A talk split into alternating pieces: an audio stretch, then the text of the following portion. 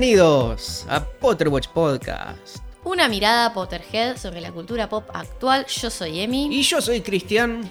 Y en el día de hoy, en el día de hoy, chicos, vamos a meterle a un nuevo episodio de La Comparativa del Orden. Esta serie de episodios en los que comparamos libro versus peli, en este caso de la Orden del Fénix. Ya estamos llegando al final. Sí, ya no es el final, pero estamos cerquita. Sí, el preludio sí, sí, al final. Qué difícil se nos está haciendo esto. Realmente. esto vendría a ser el pico del tercer acto, es donde está toda la acción, y el próximo es toda la... Bueno, va a tener un poco de acción, va a continuar la acción creo, en el, en el próximo episodio, y el desenlace de todo el quilombaje que, que se armó. Sí, que deja esta, esta historia, esta saga. Pero bueno, antes, como siempre, las redes sociales para que vayan y nos sigan. Somos arroba PotterWatchArt, tanto en Twitter como Facebook, como en Instagram. También en YouTube nos encuentran como arroba PotterWatchPodcast. Vieron que ahora directamente ponen arroba, Exactamente. el arroba y el nombre y sale. Así que ahí nos pueden encontrar, nos pueden ir a seguir, que estamos subiendo todos los episodios viejos. Así que pueden darle, pueden ir a reescucharlos si tienen ganas. Claro, si tienen Eh. YouTube Premium a lo mejor. No, y si también si no tienen YouTube Premium también lo pueden hacer. Sí, no, no, pero digo, es más, limitante. es más cómodo como hacerlo como en Spotify que vos podés dejarlo reproduciendo de fondo, apagar el celu y listo. Eh, yo el otro día me puse a escuchar uno de los viejos, viejos y hemos cambiado. Sí. La verdad, sobre Tenemos todo- otra metodología, estamos más tranquilos. sobre todo en la, en la intro que yo, bueno, ahora le, le ponemos pila, pero en los otros anteriores, hola a todos, ¿cómo están? Ay, por favor, qué vergüenza. Y bueno, pero vos te enojabas conmigo, decís, yo te decía, levantá, levantá un poco. Y vos te enojabas, no, yo grabo como quiero. Bueno, Bueno, porque se nota, se nota Bueno. cuando, cuando estás tirado para abajo, se nota. Es preferible no grabar y listo. Pero bueno, sí, las cosas que uno aprende realmente en esta profesión, ponele. Profesión. Bueno, ya vamos a hablar de profesiones. Pero antes les recuerdo el cafecito, que es cafecito.app barra Potterwatchar. Ahí nos pueden dejar un cafecito, dos, 700, lo que quieran, lo que le dé el bolsillo. Y bueno, así que vamos a estar por siempre agradecidos de Nani, que nos dejó un cafecito, uh, dos cafecitos, o tres, no me acuerdo cuánto, un montón de cafecitos nos dejó. Y le mandamos un saludito enorme. Sí, un beso grande, Nani, que ella se está poniendo, nos contó que se está poniendo al día con, con los episodios, así que bueno. Y bien Tiene- que hace. Sí, lo bien que haces, eh, Nani, eh, ahí tenés un montón para entretenerte. Eso es lo bueno por ahí de, de Sí. decir, bueno, el que no va tan al día y los va escuchando, entonces no tenés que esperar hasta el próximo porque ya están. Claro, es como que cuando estás, te quedaste atrasado por, por cosas del laburo, ya sea por H, por ahí, no importa, decir, bueno, me quedé atrasado y bueno, me pongo a escuchar los 10 episodios que no escuché y de repente decís, ay, quiero llegar a ver qué están hablando al final de todo. Y después cuando llegas al final de todo, estás diciendo, ay, tengo que esperar una querosa semana más o dos para, para tener otro episodio. Así que bueno, Es la magia del podcast, es lo bueno y lo malo. El Claro. podcast te da y te quita. es agridulce Sí. cuando llegas al final. cuando te actualizás, decís, ah, bueno. Sí, sí. Era como cuando nosotros llegábamos al final del último libro que había largado JK Rowling y teníamos que esperar otro año o dos a que Dos, tres largara años, sí. a que largara el otro libro.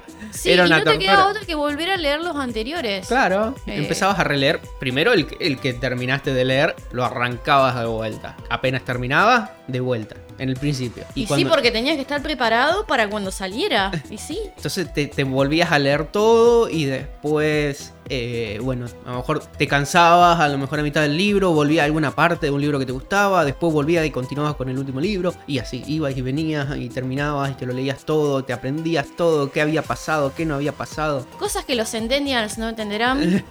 pero sí, si no eras Miranda Priestley, que podías escribirle a J.K. Rowling y pedirle el libro que seguía. Los bocetos, Sí, sí, sí, mandar a tu asistente a que lo consiga o si no, chao, no te quiero ver más. Eh, si no eras eso, bueno, no te quedaba otra que volver, leer y demás. Y meterte en los foros. Si tenías acceso a internet, foros, foros o, bueno, ibas al ciber y foro, Harry Latino, un montón. el preludio de Reddit. Exactamente, sí, sí. Y bueno, otro plug que vamos a meter es el de Cerdos con Peluca, nuestro canal gaming, que estoy haciendo yo los videos con Emi, a veces nos acompaña en el stream si no se duerme. Y, y la cuestión es que bueno, estamos jugando Hogwarts Legacy, pasándola lindo. Estoy subiendo un, un videíto a la semana por ahí, cuando puedo. Eh, se hace difícil, pero esta semana quería tener dos videos y voy a estar grabando y voy a hacer un montón. Resulta que OBS se puso la gorra, estuve, ¿cuánto? Estuve como un día renegando con OBS.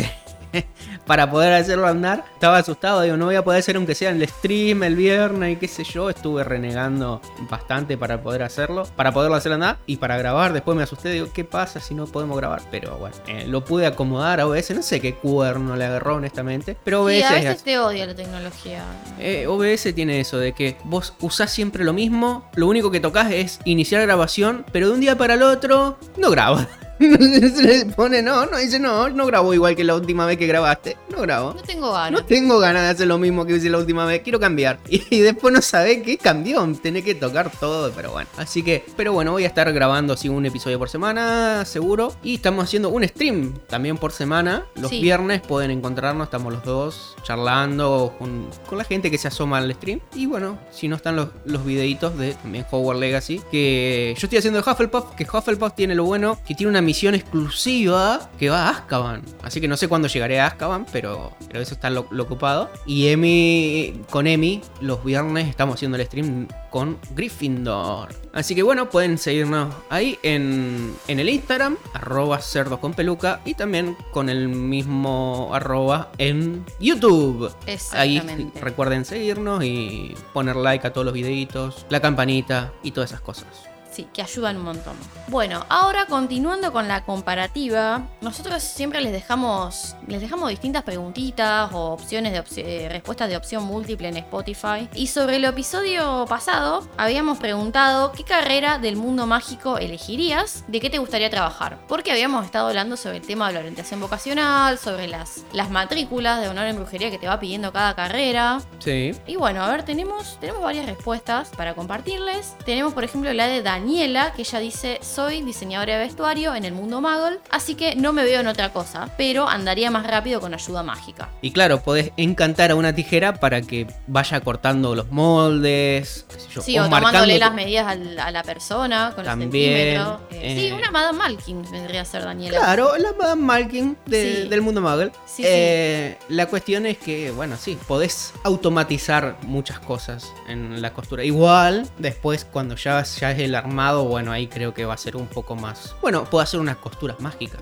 Sí, además yo pienso en relación a ver qué matrícula de honor en brujería te pediría esta profesión. Mm, de encantamiento, seguro. Encantamiento y transformaciones. Sí, defensa contra las artes oscuras, No. pociones, botánica, no. No, a no Eh. ser que haya alguna poción para teñir la ropa de distinto color. Claro, o darle tío, para decir, bueno, no sé, a ver, tenés esta tela que es remil redura y vos querés darle caída, bueno, a ver, la lavás en esta poción como ablandadora, Pero a lo mejor sé. alguna baja MHB de pociones, ponele. Pero te diría encantamiento y transformaciones a dos de Sí, cabeza. historia de la magia, si vos querés estudiar la historia de la moda, de cómo fue cambiando, de cabeza iría. Sí, y sí, en, en artes historia va de cabeza. Arte, si es algo artístico, historia va de cabeza. qué sé yo, adivinación, si querés darle un toque más bohemio, holístico, Mm, quizá, como para una inspiración. No, porque no tiene nada que ver. No, pero para inspiración, decir, bueno, que- Para inspirarse. Sí. Pero ya si se- vos lo que haces más, es más diseño de moda, Lo vería más optativo, no, no, no vería como, un- como un agregado, ponele, pero no como necesitas la MHB de adivinación para, para entrar. Pero bueno, puede ser, digamos, si querés Pero decir, con, bueno, esas, con esas tres de encantamiento, transformaciones y pociones, con historia de la magia. E historia de la magia, sí, también cuatro entonces, ahí creo que, que andarías. Sí, bien. Sunday nos dice hacer varitas. Ella le gusta toda la varitología. A mí también es algo que me encanta. Bueno, y la rama más desconocida del mundo, así que no sabemos qué estudió Olivander. Calculo que Olivander... Calculo que todas. Exactamente. Y bueno, hay un poco de alquimia y todas esas cosas. Sí, Eh, cuidado de criaturas de- mágicas por el tema de los árboles, los botrocles, todo eso. Sí, bueno, eso es principal. Transformaciones, Para mí es todo una, una carrera que lleva todo. Es una y- carrera muy integral, yo lo Claro. Y también el hecho de que, bueno, si estás hablando con Olivanders, por ejemplo, para mí hay una tradición an- ancestral de los Olivanders que no se enseña en ningún lado. Es como que, bueno, sos Olivander. Viene de familia. viene de eso. familia, exactamente. Sí, pero bueno, a ver, propongamos que no queremos, no queremos que Ollivander sea un monopolio. Bueno, a ver, tratemos de que el, todo el conocimiento de baritología no, que, no caiga en Ollivander, tratemos de democratizarlo un poquito más, así que Sí. estaría bueno, digamos. Sí, pero bueno, sí. También transformaciones, encantamientos, cuidado de criaturas mágicas, porque tenés que saber extraer la fibra de corazón de dragón, las plumas de fénix y todo sin dañar a los animales. Sí, y bueno, diferente, bueno, también. Sí, pero también tenés que tener algo de experimental. ¿Por qué? Porque, por ejemplo, Ollivander usaba pelo de cola de unicornio, pluma de fénix, fibra de corazón de dragón, pero si vos vas para otro lado, como los Gregorovich, ya le metían otras cosas cosas a los núcleos de la varita. ¿Qué le metían, por ejemplo? Ay, no me acuerdo. No me acuerdo en este momento la varita de, de Chrome. Supongo que, no sé, ingredientes de materias Diferen- primas de, de su zona de donde vive. Diferentes Sí. cosas. Le Sí, met- sí. Bueno, la varita de Flor tenía un pelo de vila de su abuela. Entonces tiene algo de magia experimental que no te enseñan en ninguna escuela ni en ningún colegio. Es algo que vos vas a tener que. Por eso digo algo de alquimia, mucho de alquimia en realidad. Es lo que vas a tener que hacer. E ir probando y cruzando elementos para ver qué cosa funciona mejor con qué cosa. La varita de Fleur a lo mejor no, no funcionaba el pelo de su abuela con ciertas maderas, que no sea tan flexible, que no tenga tal tamaño. O a lo mejor no hubiese funcionado si no hubiese sido su abuela en específico. Entonces todo tiene un, cierto, un cierto grado de, de prueba y error. De, ir probando a ver qué funciona, qué no funciona, qué... A ver, estas dos cosas funcionan, pero a lo mejor es muy, muy esporádico, entonces tengo, la, tengo que buscar la forma de con a lo mejor metiéndole otra madera, metiéndole otra cosa que, que amalgame, que unifique, por eso la alquimia, y que salga un producto final. Sí, tal cual. Sí. Qué fascinante, la verdad. Sí, bueno, la, creación de varitas es algo misterioso y curioso, ciertamente. Sí, hace preguntas muy profundas, Potter, le decía Ollivanders. Bien, y Clara, ella nos cuenta que tendría una librería o trabajaría en una biblioteca. Claramente una Ravenclaw tenemos acá.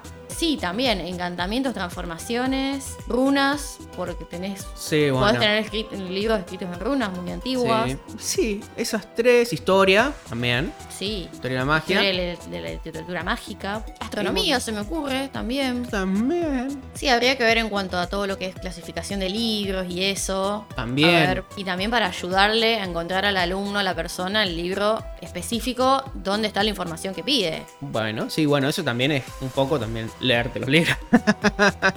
Pero bueno, ya ahí sería como un encantamiento convocador, creo que decía, ah, bueno, yo sé lo que estás buscando. Estás buscando información sobre tal cosa. A ver, yo leí algo bueno de los Bowtruckles acá, entonces mira, acá tenés esto de para la crianza de Bowtruckles o tal o cual cosa en, en diferentes libros. También este libro tiene algo que nombra, entonces buscate acá, buscate allá. También es algo de conocimiento del, del bibliotecario. Y si no, manda toda la, la enciclopedia mágica y nos vemos, ya está. Tenés que ayudar un poco también al, al cliente. Sí, tal cual. Bueno, y todo esto viene relacionado a lo que se nos viene ahora, los, los MHB. Esta época de finales que se le viene a Harry, Ron, Hermione y todos los chicos de quinto, Sí, donde, bueno, van a ser unos 15 días de rendir nomás. Estudiar, rendir, porque, bueno, se puede estar cayendo a, a pedazos del mundo mágico, pero los exámenes en Hogwarts, Se la vida en Hogwarts se sigue, no, no cambia nada. Así que, bueno, venimos de Ron, que ganó el campeonato de Quidditch, de las casas, ganó Gryffindor. Y bueno, como siempre, después de que tu equipo gane la final de Quidditch, la euforia dura varios días. Imagínate que acá hubo dos días de feriado. Cuando salió Argentina campeón, no iba a ser menos Hogwarts, por supuesto. Y bueno, justamente Ron no se le pasa la algarabía porque él había tenido un partido genial, por fin, única vez en su vida. Se convirtió en héroe como chiquito Romero, en el Divo Weasley, como siempre le decimos. Y bueno, no hacía otra cosa más que hablar del partido y tenía más protagonismo que Harry, que él nunca le pasaba eso, cosa que a él le encantaba. Y ellos, a Harry y a Hermione les costaba decirles lo de Grap, porque recordemos que mientras el partido se jugaba, ellos habían estado con Hagrid en el bosque conociendo a Grap. Entonces, no le daba mucho la cara para decirle que no habían estado viendo el partido y encima lo de Grap. Así que, bueno, en un momento que habían salido a hacer un picnic afuera, Ron les empieza a relatar todas las atajadas que hizo, de, bueno, este, este iba a lanzar la cuafle y yo estaba ahí decidiendo a ver a qué lado me iba a tirarse a la izquierda, a la derecha. Y bueno, tuve una corazonada y me tiré. Y, y bueno, ya vieron lo que pasó. Y yo estaba como, ¿qué? No entiendo. No te estaría entendiendo Claro. nada. Estaba bueno, sí, sí, Ron, sí, lo vimos, lo vimos. Eh, en un momento se despeina el pelo como hacía James, ¿se acuerdan? Para que hacer de cuenta de que se había recién bajado de la escoba. Y bueno, Hermione le dice, mira, Ron, decide un poco bajarlo a la realidad y no seguir mintiéndole. No es bajarla a la realidad, es contarle que en realidad no habían visto nada del partido. Ellos como que estaban aguantando y decir, bueno, a lo mejor para de hablar de todo el partido constantemente. Pero ya como que los empezaba a arrinconar cada vez más con las frases. Es como que, ¿viste cuando atajé tal cosa? ¿O cuando hice tal atajada? ¿O viste cómo reaccionó tal persona? Y, ya era como que, bueno, estaban muy arrinconados en la mentira porque no sabían qué, había pasado, qué había atajado. Hermione dice, ya está, basta. No vimos tu sucio partido.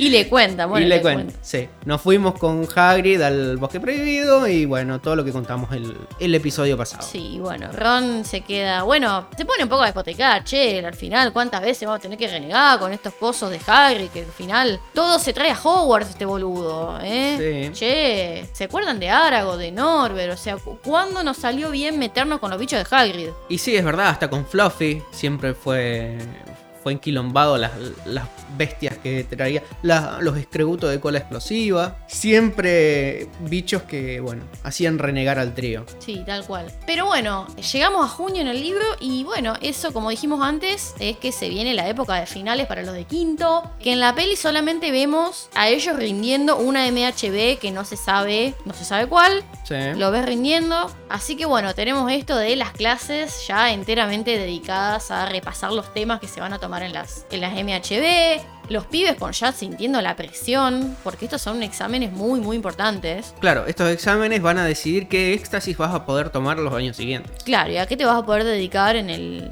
en Y el por futuro? lo, claro, y por lo tanto, qué carrera vas a poder hacer en el futuro. Claro, así que sí, es como. Es la época de finales en una universidad, nada más que bueno, yo en mi caso, yo tenía eso de que, bueno, si yo me presentaba un final y rendía mal, no pasaba nada, estudiaba un poquito más, me presentaba en el próximo llamado, en la próxima mesa, no pasaba nada, por lo menos yo me lo tomaba así. Pero acá ellos en las matrículas no tienen esa oportunidad, es como, bueno, si te va mal, ya está, cagaste. Sí, es una vez en tu vida y listo. No es que decir, mira, te fue mal, querés rehacer el examen, va a ser Sí. diferente. O tenés otra Eh, instancia de recuperación, que se Pero no. sí, dentro de una semana, en vez de 15 días, pues sí, bueno, dentro de una semana repasá todas las a lo mejor, porque a lo mejor te fue en todas bien, o crees que te fue bien, pero en esta te fue medio fulerito, y vos decís, mira, la, la MHB de, de transformaciones eh, no pude transformar un, un te- un cascote, nada, no pude transformar nada y a ver, la hago de vuelta. Bueno, pero es teórica y práctica. Bueno, de- tenés una semana para tener que hacer el teórico de vuelta y si te va bien el teórico vas a hacer el práctico, tenés una semana nada más de estudio o cinco días y listo. Ahí te tirás la segunda mesa y ves si la recuperás, pero no hay nada, acá es Es todo esta nada. oportunidad, sí, eso. Todo Eh, nada, si se te muere tu abuela el día anterior al, al coso y andás medio turulo, o si te agarró una gripe mística y no te podés recuperar y estás medio tonto, te arruinaste la vida por, por una gripe o por uh, que se te murió el Bobby en casa, no sabes qué te puede pasar, es esa oportunidad y nunca, y nunca más. Sí, es difícil, es, es mucha la presión. Eh, bueno, tenemos a Malfoy, por ejemplo, sembrando el pánico, diciendo, bueno, no, porque mi padre conoce a la jefa de los examinadores, la señora. ¿Cómo era la señora Griselda Marchbanks? Que esta señora ya la habíamos escuchado nombrar cuando- en el, en el artículo del profeta, de que, bueno, cuando se contó todo lo de la Suprema Inquisidora, decía, bueno, esta señora era miembro del Wisengamo, renunció en apoyo a Dumbledore. Así que, bueno, eh, Malfoy diciendo sí, porque mi padre la conoce, qué sé yo, y Neville, que lo estaba escuchando, dice, no, mentira, esta vieja.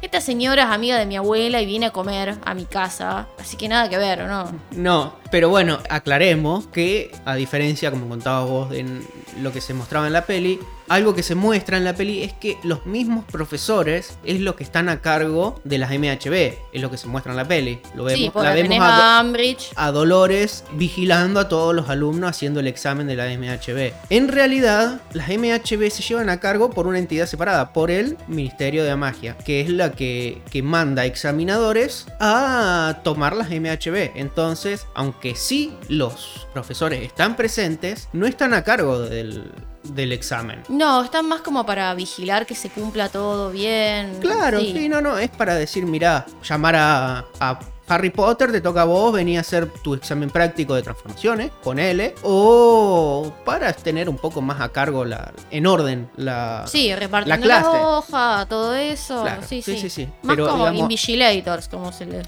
Claro, dice. para, digamos, el examinador viene con sus exámenes ya hechos en el ministerio, se pone a dar el examen y la siguen. Quizá el profesor lo ayuda a repartir las hojas, a mantener a todo el, el- el alumnado que no se copien, que no pase nada raro, pero no hace más que eso, que ayudar a, a tener la clase en orden o el examen en orden. Claro, exactamente. No te evalúan los, tus profes de toda la vida. No te evalúan No, no, no. ni están a cargo de la evaluación. No, no, no, sino gente del ministerio, o sea, es el ministerio el que le da validez a tu matrícula de honor en brujería, que yo creo que también es un poco para, para eliminar todo el componente de subjetividad que puede haber, digamos, de que te examine, que te evalúe el profe que te conoce hace cinco años. Que vos decís, bueno, a lo mejor este año le metió un montón de garra. No sabe un montón. Le subo un puntito o dos porque sí, le fue. La viene remando tan bien este año. Eh, y a lo sí, mejor sí, pero no tiene, no tiene nivel. Claro, o al revés, como podía ser en el caso de Snape con Harry y con Neville. También. Eh, o eh. como te digo, que puede pasar algo que si se le murió la abuela, hizo el examen horrible y decís, ah, pero pobre, se le, se le murió la nona. Bueno, le doy 6 puntos más. Y no es así. hizo mal. En todo caso, Howard tenía que tener una metodología de decir, bueno, en una semana, menos tiempo de estudio, en una semana venimos a, a retomar los exámenes a lo que le pifiaron o le pasó algo de fuerza mayor que no pudo rendir el examen. Sí, bueno, como Harry vamos a ver más adelante que en el examen de historia de la magia, pero bueno. Bueno. Sí, no, no se tiene ese tipo de contemplaciones con nadie, así que bueno. Bueno, y a propósito con esta señora que nombrábamos, que bueno, ellos llegan a Hogwarts en un momento y lo recibe Ambridge y se comenta, che, ¿qué pasa con Dumbledore? ¿Lo encontraron? Y Ambridge dice, no, sí, lo vamos a encontrar, y la señora esta dice, no, ¿qué lo van a encontrar ustedes? Si yo misma le tomé su, las MHB a este y las cosas que lo voy a hacer, o sea, esta señora era más vieja que Dumbledore, ¿vos te das cuenta? Era, sí, ya si Dumbledore se hablaba que tenía como 150 años, el chabón, la señora esta debe haber tenido como 200 y pico. Sí. Sí, sí, realmente no sé si es una exageración de Rowling esto o es que es mala para las matemáticas, no sé. Sí, no sé, pero bueno, probablemente la señora tenía un- cerca pisando los 200 años de, de edad, como para decir, bueno, tenía la carrera ya suficientemente avanzada, no solamente como para, para trabajar en el ministerio, sino como para ser o estar capacitada para tomar una MHB, que es decir, bueno, mira, sos un, un mago que debes saber hacer todas las cosas que vos estás tomando como examen y saber hacerlas bien, sin esfuerzo y bien a la perfección, de cómo agitar la varita, de hacerlo con el movimiento fluido, de hablar claramente, todas esas cosas. Te derrota Voldemort, señora, ¿vos te das cuenta? Claro, y bueno. El diablo sabe por viejo, ¿no? Eh, sí, más sabe por viejo que por diablo. Exactamente, sí, sí. Otra cosa también empieza como a florecer un mercado negro de objetos para la concentración, para la agilidad mental, el éxito en los exámenes, la mayoría vendido por los chicos más grandes, a los de quinto, viste, un poco para sacarles plata. Por ejemplo, no sé, a Ron, Ron y Harry les, les habían ofrecido polvo de garra de dragón a nueve galeos, carísimo. Carísimo. Carísimo, nueve galeos. Los Weasley vivían seis meses con un nueve Galeón. Claro.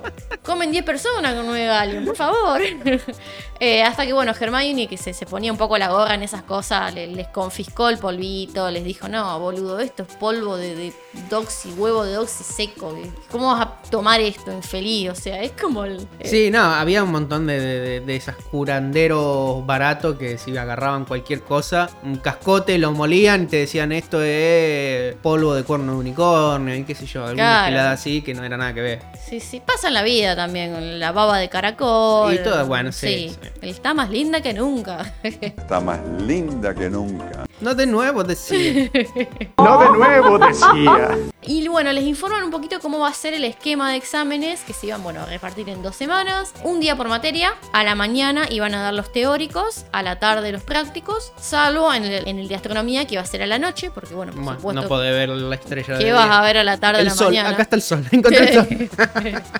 Todas las precauciones que se iban a tomar contra las trampas, unas hojas especiales que le iban a dar, unas Plumas plumas. especiales, todo. Era como cuando vas a hacer el examen de Cambridge, que vas a rendir el PET o el KET o el FIRST, lo que sea, que te dan el lápiz, la goma, las hojas, tenés todo de ello y no tocas nada tuyo. Lo único que vos tenés que hacer, No, ni siquiera el papel borrador. no, es- lo único que vos tenés que hacer es estar presente, tener puesto la calzoncillo y remera, lo único. Sí. Después, ya está. No, no hace falta llevar más nada. Eh, bueno, acá lo Ah, sí. mismo. Acá Sí, lo sí. mismo. Mientras tenga la ropa interior puesta, anda a rendir. Sí, sí. Otra cosa que les dicen es que van a recibir todas las notas en julio. sí. No sé, yo me moriré de la ansiedad. Yo me moriré de la ansiedad, la verdad. Y tenés un mes para cosas. Y bueno, más o menos como cuando rendís los FARS y todo eso. Estás esperando un mes. Sí, si no más. Si no más, sí. Sí, sí. El primer examen que les tocaba era el de encantamientos. Era el gran salón lleno de pupitres, ah, separados a una buena distancia. Y bueno, todos sentaditos, uno al frente del otro, uno al lado del otro, digamos, con espacio, no entre medio entre cada fila y columna. Y bueno, todos los alumnos de quinto año de todas las casas Claro. sentados, porque no era por grupo de como teníamos las clases, por ejemplo, de, de cuidado de criaturas mágicas, que a lo mejor vos tenías Gryffindor y Slytherin, o botánica que tenía Gryffindor y Hufflepuff. Eh, no, acá es todas las casas. Todas las casas adentro del gran salón, eh, rindiendo las MHB. No, vienen bastante fáciles las preguntas. Por lo que cuenta ahí, eh, le preguntan a Harry, la primera pregunta era, ¿cuál es lo conjuro para hacer volar un objeto? Y describa el movimiento de varita y Harry, el Wingardium Leviosa. Sí. Sí, sí. Ahora si eh, juega eh, Hogwarts Legacy es Levioso. No, pero está el Wingardium Leviosa. Está, pero más adelante hay que Sí. desbloquearlo. Bueno, y el examen práctico los hacían pasar eh, a un saloncito detrás del gran salón, así en tandas de 3, 4 chicos, y bueno, le iban diciendo, bueno, hace esto, haceme levitar esto, transformame esto, qué sé yo, y, y así. Y ahí vos vas pasando con los examinadores que te van diciendo, bueno, el profesor tal está libre, anda con él y te toman. Claro, básicamente, por ejemplo, si tenés la MHB de transformaciones, aparece McGonagall y te dice: Pasás con Filipito, que allá está libre, te vas a tomar el, el examen. Exactamente. Después, justamente al día siguiente les toca transformaciones, que bueno, Harry se tenía que forzar en esa y creo que le fue bien. Después tenían el de botánica, que también le fue bien. Al otro día, el de defensa contra las artes oscuras, que este Harry sí sale diciendo de ahí, me saqué un extraordinario. En Sí. este sí, Harry, eh, las preguntas las respondió re bien. Junto con el examen de obstáculos de Lupin, ese, esos dos fueron como los mejores de su vida. Sí, bueno. Sí, y- sí, sí. Y justamente eh, le- estaba en el examen práctico, estaba Ambridge supervisando. Y a Harry le, le toca con, con uno de los profes, con el profesor Tofty. Y le va re bien haciendo los hechizos y contra embrujos que tanto practicó en el ED delante de Ambridge. Y el profe le dice: Muy bien, muy bien, Potter, eso sería todo. A menos que quieras subir la nota, le dice. Me dijeron que sabes hacer muy bien en un patronus corpóreo. Un patronus corpóreo, que es lo que él aclara, porque. eh, Es lo que se remarca en la audiencia del ministerio, que el Claro. patrono de Harry era corpóreo. No era un. un- No era una bola de luz. Humo, de, de neblina ni nada por el estilo. Era un patronus corpóreo. Y estaba Ambridge que se moría de la rabia y Harry la mira y se imagina que la echan del colegio y hace el mejor siervo de su vida Ahí trotando por el gran salón, dando vueltas por todos lados. la delante de Ambridge y, y la gente lo aplaude. Y los alumnos ven el ciervo de Harry y los, todos los examinadores paran a ver el patronus de Harry dando vuelta por el gran salón. Así que en tu cara, Ambridge. me encanta, me encanta. No, es la una de las mejores partes, o es el- la mejor parte de todas las... de todas las venganzas a Ambridge, esta es una sí, de las. no, de las mejores. ma- del examen, digo yo, es la mejor parte de los exámenes, porque ahí está Harry, está suelto, ahí está en su elemento, no es que, uy, tengo que pensar un poco, uy, estoy nervioso porque no sé si me sale este encantamiento, o qué difícil que es las transformaciones, no, acá Harry está en su salsa. Y... Como pez en el agua. Exactamente. Y le piden hacer un patronus y sale James a trotar por ahí en el gran salón de vuelta. Y bueno, así que están, está súper contento también por el hecho de que se lo puede hacer en la cara a Umbridge. Sí, sí, sí. Después tienen el examen de pociones que por fortuna para Harry y Neville Snape no está, entonces están más tranquilos. Entonces Sí. esto te demuestra que no son malos en pociones, es Snape. Sí. Que les viene a cagar la vida. Así que mm, Harry sale con la impresión de que no le fue tan mal. Y hasta acá serían entonces las materias que Harry tiene que aprobar sí o sí para ser Auror. Después, por ejemplo, tiene cuidado de criaturas mágicas, en que Harry, bueno, se había propuesto esforzarse para no hacerlo quedar mal a Hagrid. Adivinación que le fue mal, ese sí le fue como el culo a Harry, no vio nada. No vio nada. No vio nada, no, no. Después viene el examen práctico de astronomía a la noche, que en este sí tenemos que mencionarlo porque pasa algo que no sale en las películas. Recordemos, se hace el examen a la mañana, a la tarde tienen libre. Sí, el teórico a la mañana. Claro, la tarde está libre, que les, bueno, le- les sirve, algunos repasan, otros no, tienen, lo toman más relajado. Y bueno, a la noche, eh, no me acuerdo a qué hora, se van para la torre de astronomía. Y bueno, ahí empiezan a hacer el examen, en- el examen práctico. que Claro. Consistía básicamente encuentre, qué sé yo, la osa menor, qué sé yo, todas. Sí, mirá el telescopio, constelaciones. anotan el mapita lunar, la posición, qué sé yo. Claro, exactamente. ¿Dónde está tal constelación, tal estrella, etcétera, etcétera? Sí, pero Harry nota que se abre la puerta de Hogwarts, la puerta principal, y hay un grupo de seis personas más o menos caminando por los terrenos del colegio. Y por la luz de la luna se nota que la que guía, la persona que guía ese grupo es una persona bajita. Y van para la cabaña de Hagrid y bueno, ya se empieza a escuchar el griterío,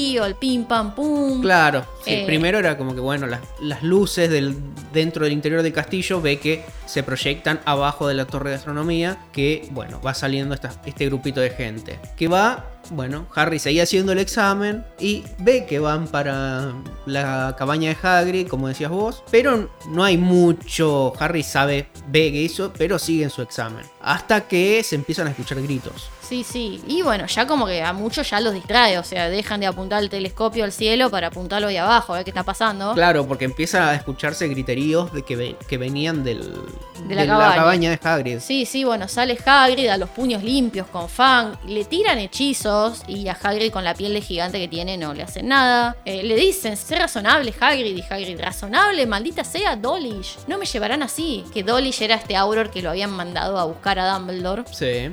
O sea, con, con esto te demuestra que Umbridge no quiso hacer la escena del despido de la profesora Triloni que le hizo delante de todo el colegio, no, acá la quiere hacer de callado. Claro, A la noche, entre gallos y medianoche, como se dice. exactamente. Sin que nadie esté siendo presente ni siendo apoyado por Siendo todo el- testigo, digamos. Claro, siendo apoyado también por el todo el, el colegio o el, el plantel de, de profesores. Ahí iba a estar Hagrid solo, contra cinco aurores y Dolores. Y uno de esos maleficios le da al pobre Fang eh, un desmayo, creo que era, y, y bueno, se pudre todo con Hagrid, eh, Porque se sí, saca, bueno, pero mal, o sea. Le podés tirar hechizos a Hagrid, pero no pero le... al perro no me lo toques, por favor.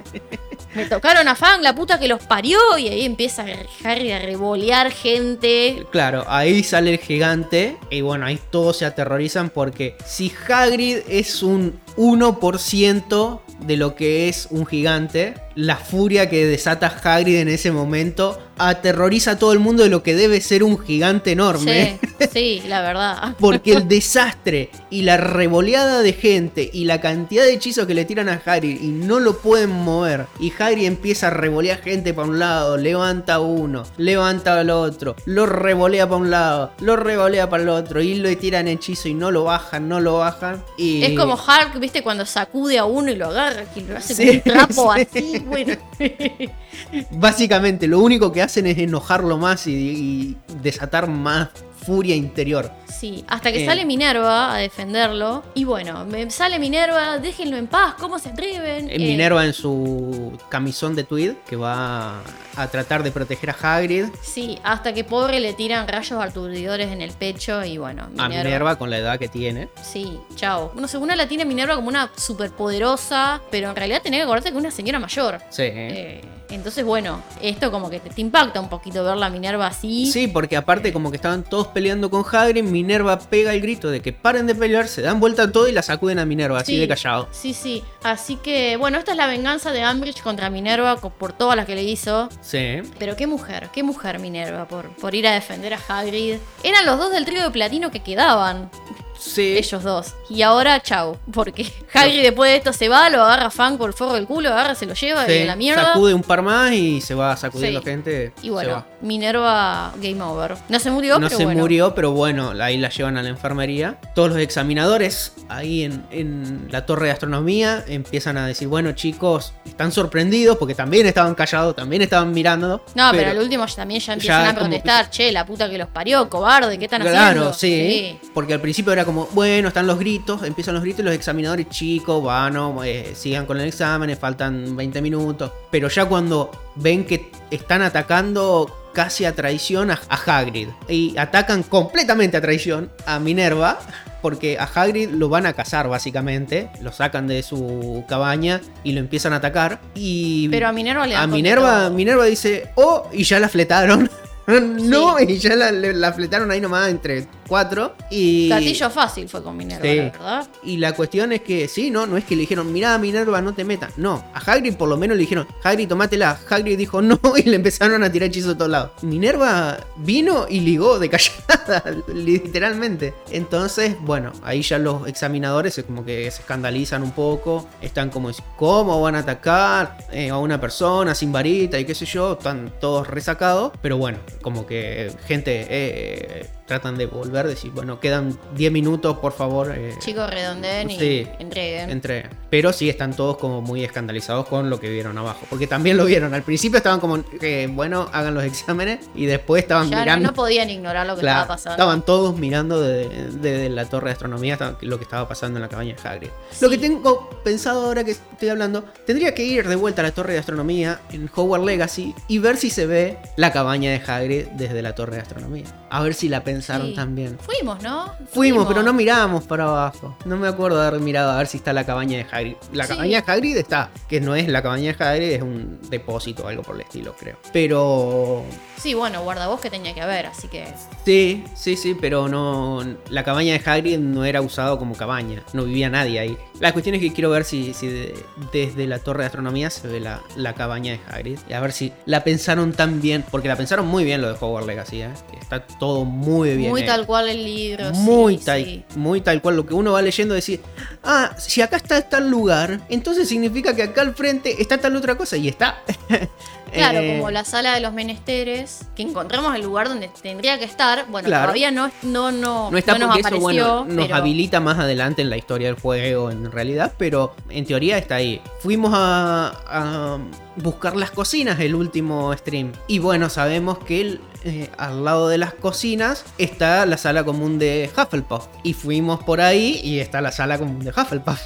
Claro, vos con tu otro personaje de Hufflepuff sabés que está ahí porque Yo, entraste. claro, yo en, en el personaje del video, eh, de- que hago los videos, es de Hufflepuff y los que hacemos el stream es de Gryffindor. Entonces sé dónde está la sala común de Gryffindor por el stream y sé dónde está la sala común de, de Hufflepuff. Y cuando en el stream de Gryffindor fuimos a, a las cocinas, bueno, sabíamos que ahí nomás estaba la sala común de Hufflepuff. Sí. Y estaba. Eh, bueno, sí, estaría bueno para chequear a ver que, si se puede ver. Pero cuestión de que, bueno, están todos los de los chicos de quinto contando todo lo que pasó, re preocupados por lo que le pasó a Minerva, a Hagrid. Katie Bell comenta que Ambridge creía que era Hagrid el que le pasaba los escarbatos en el despacho. ¿Se acuerdan que era algo que, que le hacían Sí. a Ambridge en el despacho para que vayan, le rompa todo? Y ahí se lamenta, Lee Jordan, se lamenta porque... el amigo de los mellizos Weasley, que pobre, ellos se fueron y lo dejaron a él tirado Sí, ahí. retirado.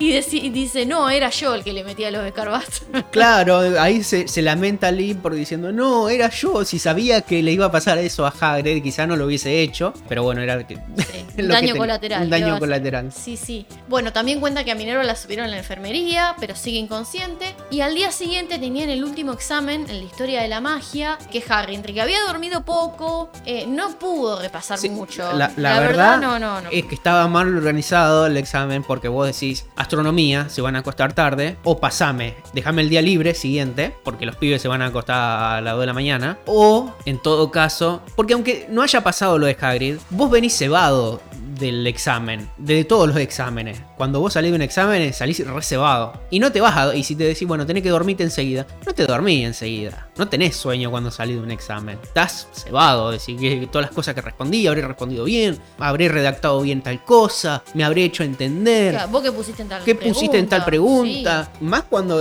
una cosa es que vos estás solo y te vas a tu casa y listo, pero ya estás cebado igual. Peor si estás con compañero. Y ahí en, en Hogwarts estás con todos tus compañeros. compañero en la sala común y te pones a charlar con todos tus compañeros. ¿Vos qué respondiste? ¿Cómo? Uy, tendría que haber puesto tal cosa que me olvidé de poner. No vas a, a dormirte enseguida porque vas a salir cebado y te vas a cebar más cuando estés con tus compañeros repasando qué pusieron en cada pregunta. Ya de por sí te vas a dormir a las 2 de la mañana. Y después si decís que pasó lo de Minerva con lo de Hagrid y todo, ¿qué? Menos que menos. Menos que menos, te va a costar a las 5. Así y en dos que- horas tenés examen. tenés que levantarte porque a las 8 tenés examen. No, estás muertísimo No, mal. encima Eh, para un examen pesado como en la historia de la magia. Por lo menos un día déjame para dormir bien, para yo levantarme a repasar. Era como para meterlo quizás al principio de la currícula, en el primero o segundo. No, el primer día a lo mejor es medio heavy, pero a lo mejor segundo día y. No, yo por ahí, como iba a ser en dos semanas, lunes de la segunda semana. También que yo tengo todo el fin de semana para, Para repasar. descansar, repasar bien toda la pelota. Y astronomía era para dejarlo el último día. El último día, ya sea de examen o un viernes, que decís, bueno, al otro el sábado no hay nada. Y. Salgo de ahí, me voy a tomar una birra a Hogsmeade y chao. Listo, Sí. listo. Te- A la noche, si vos los de quinto se levantan tarde, un sábado, no pasa nada. Total, es sábado. No, no tienen que rendir nada, está todo bien. O lo dejas para el último, última materia, que es decir, bueno, una vez que ya rindieron todos, los de quinto quedan liberados y básicamente están ahí tomando sol y yendo a algunas clases más,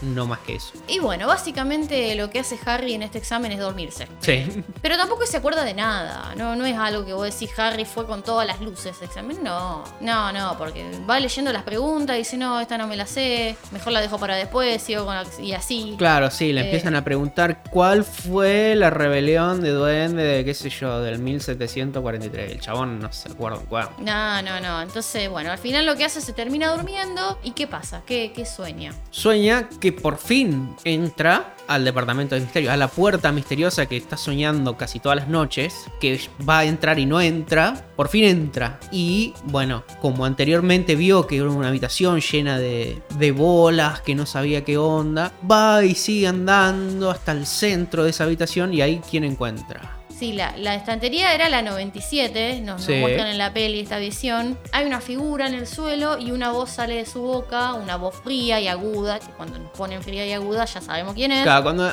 describen voz fría y aguda es porque estamos hablando del sueño tenebroso, de Sí, cabeza. Y dice, dale, agarrala. Yo no puedo tocarla, pero vos sí. Y después la voz decía Crucio y había un hombre que gritaba de dolor y Harry se reía. Y decía, Lord Voldemort te espera. Y la persona tirada ahí abajo dice, tendrás que matarme. Decía Sirius, dice el libro. Claro. Y Harry dice, al final te voy a matar, pero antes la vas a agarrar para mí, Black. Nos quedan muchas horas por delante y nadie te va a escuchar gritar. Y Harry se cae al suelo y se despierta con el golpe, todavía gritando. Le ardea la cicatriz y el gran salón apareció alrededor. Ya está, chicos, ya, ya está.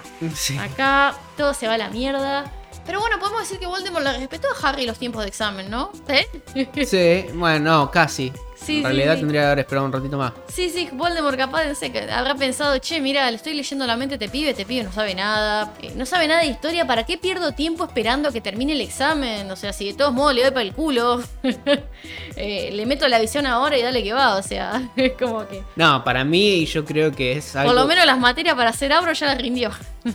es algo como que él está pensando constantemente en eso, constantemente en eso, constantemente en eso, con tal de que cuando Harry entre va a ser eso lo que va a ver. Cuando Harry baje la guardia un poco. Claro. Bueno, en la peli, como ya dijimos, es esto pasa después de la escena de los mellizos con los fuegos artificiales y se van de Hogwarts. Claro, ahí, ahí automáticamente a Harry le agarra el, el patatú. Pero bueno, en el libro Harry se despierta del desmayo, el profesor, el profesor que está a cargo le dice, bueno, andate a la enfermería, no sé, ¿querés escribir algo? Terminé el examen y Harry dice, no, no, ya está, ya está, ¿qué voy a escribir acá? Y bueno, se va corriendo a la enfermería a buscar a Minerva, que era la última miembro de la Orden del Fénix, que todavía estaba en Hogwarts, pero no, lamentablemente Minerva no está, eh, se la llevaron a, a San Mungo, así dice Madame Pomfrey. Sí, porque aunque estaba estable, no estaba mejorando. Y bueno, entonces como que la llevan a San Mungo para tener una, un cuidado más exhaustivo y profesional, por así Claro. decirlo. Y Harry queda como que, ¿qué hago? A ver, la última miembro de la Orden del Fénix que quedó en Hogwarts. Y el boludo, además de no acordarse de Snape, no se acuerda del espejo. Es que no lo vio al espejo. No, no, pero... No lo abrió. No, no es No, que no, no, se acuerda, no lo abrió, No, está no, tirado ahí. directamente lo, lo desechó de su mente. eh, Él no sabe que tiene el espejo. Y yo acá me vengo a quejar de una cosa, que no podían enseñarle a Harry el patronus ese para mandar mensajes a la orden, Sí. ¿no? Era una forma, porque a ver, tan bueno que él era haciendo patronus, era agregarle un diferencial más para... Bueno, sí, es como decir, mira, a ver, Snape, vos que vas a tener la- las horas con Harry, hacete media hora de patrono y después está una hora de oclumancia. Mucha Es- dificultad no le iba a suponer a ya- Harry a aprender eso. Porque el Patronus ya lo sabía hacer, entonces tres cuartos del camino ya está. Ya estaba. Ahora enseñale que mande un mensaje con el Patronus. Listo. Eh, sí, sí, realmente. Porque no vas a renegar diciéndole a Potter, ay, pensá en un recuerdo feliz. Ya lo sabe hacer un coso al patrono. Ahora enséñame qué es lo que tengo que hacer para que mi Patronus lleve un mensaje. Nada más. Y listo. Tantas cosas se hubiesen solucionado realmente. Seguro. Sí, sí, realmente tantas soluciones. Ya dijimos la otra vez el ribotril mágico de Madame Pomfrey. Bueno, ahora el patronus que habla, que manda mensajes. En la peli tenemos que, que Harry, después de que se despierta de la visión, se los encuentra a Ron y a Hermione. Y mientras él le va contando, Hermione le dice: Bueno, Harry, pero a ver, si Voldemort quiere que veas eso para, para que vayas y atraparte. Y Harry le dice: Pero bueno, ¿qué quieres que haga? No, no lo puedo dejar a Sirius ahí tirado. Es la única familia que me queda. Te rompe el corazón con esto, con lo que dice. Sí. Y Ron dice, bueno, ¿qué, qué hacemos? Y Harry, bueno, tenemos que usar la Red Flu, que hay una sola chimenea que no está vigilada, que es la de Ambridge, como para irse al ministerio directamente, no ir a ver, como después pasa en el libro, no ir a comprobar a Grimmauld Place si está Sirius o no. Es como que la peli se saltea ese paso. Pero en el libro ellos se meten a una ala vacía y ahí Harry les dice, Voldemort tiene a Sirius, yo lo vi cuando me quedé dormido en el examen, qué sé yo, ¿cómo vamos a ir hasta allá? Y se lo quedan mirando, no entienden nada, y Harry no entiende cómo ellos no entienden nada, cómo se lo quedan mirando eh, sin entender la gravedad de lo que estaban pasando. Eh, Harry en impotencia siente que, que nadie lo entiende. Sí, tiene supuestamente a la mina más inteligente que conoce y al amigo más leal. Y de repente cuando le dice, che, tengo un problema, están los dos en pelotudo mal. Claro, y dice, ¿qué tanto me miran ustedes? ¿No ven que tenemos que rescatar Sirius? Y Hermione, bueno, viene un poco a tirar racionalidad a esto. Pero con miedo, porque Harry se está empezando a enojar cada vez más, le está agarrando como los ataques del principio del libro, estos ataques de odio, de furia. Y le dice, a ver, Harry, pensemos, ¿cómo puede ser que Voldemort lo tenga Sirius? El ministerio debe estar lleno de gente hasta ahora. ¿Cómo puede ser? ¿Cómo pueden estar en el ministerio los dos magos más buscados del mundo mágico? Y Harry, qué sé yo, de- capaz se pusieron una capa para hacerse invisible, qué sé yo, me chupo un huevo, no sé. Y ella, pero Harry, a ver, vos no estuviste ahí, vos no sabés cómo fue. Vos lo que viste, no, son sueños, no es la realidad. Y Harry, sí, es la realidad, porque si no, yo, ¿cómo fue ser lo del padre de Ron? Sí. Era verdad lo del padre de Ron, no fue un sueño. Y ella le sigue discutiendo, pero Harry, ¿cómo Voldemort lo pudo haber agarrado a Sirius si siempre estuvo en Grimmauld Place encerrado? A ver, ¿vos qué prueba tenés de que Sirius esté en el ministerio, no en su casa? Banco mucho esta Hermione que esté tratando de hacerlo razonar a Harry para que no arriesgue su vida de una forma estúpida. Porque Harry acá le sale el Gryffindor de adentro y si hay peligro, él va, como un caballo. Y él sigue empeñado de que todo era verdad. Y en un momento ella le termina diciendo, mira Harry, vos no, pensaste que vos siempre tratás de hacerte el héroe. No pensás que Voldemort puede conocer esta tendencia tuya y lo está tratando de utilizar. Sí, yo entiendo lo que vos decís, pero para mí el, enfoque de Hermione está mal. Es decir, vos me decís que Sirius está con Voldemort. Te digo, mirá, no puede entrar el chabón, porque tiene que pasar por tal lugar, por tal otro lugar. ¿Cómo hizo para pasar? Primero. Y si tanto estuvo, metete en la mente de Voldemort de vuelta. Pero Hermione tiene miedo de eso, de la conexión que tiene Harry. Y no sabe usarlo como Ron, siempre al principio, va, en los libros más adelante, le ve la utilidad a las visiones de Harry. Es, es como el Ron es más como Más práctico, ¿eh? Sí, más Corea del Medio. Es, es malo que lo tenga, pero si lo tiene, usémoslo. Esa es la visión de Ron. Y acá es como que, bueno, a Hermione le faltó la inteligencia de decir, bueno, a ver, si vos decís que está, vamos a la sala común, hacemos lo que vos quieras, o a la habitación tuya, te dormí y entra de vuelta. Si la visión sigue, si no es lo mismo, es porque, si es lo mismo, es porque te están engatusando. Porque no, no, va a tener una película Voldemort en la cabeza, pensando todas las cosas que le voy a hacer y qué sé yo. Va a ser solamente un, como un videíto cortito de decir, estoy torturando a Sirius, nada más. Si todo se repite, es porque el chabón está. te está metiendo cosas en la cabeza. Ahora, si pasan cosas nuevas, si se van desarrollando diferentes cosas, es porque está pasando de verdad. Pero ¿qué pasa? a ver, pero Harry también, a tiene ver, que si vos lo ves a Voldemort afeitándose, entonces no, Harry. Si vos lo ves a Voldemort, no sé, acariciando a Nagini, no. Claro, no, es que de- cuando llega al final empieza de vuelta, dale, Sirius, agarrala porque tiene, tiene que ser vos y Crucio. Dale, Sirius, agarrarla porque tiene que ser vos, yo no la puedo tocar. Crucio. Dale, Sirius, yo... Entonces como decir, bueno, pará, a ver. Vos decís se ve el loop.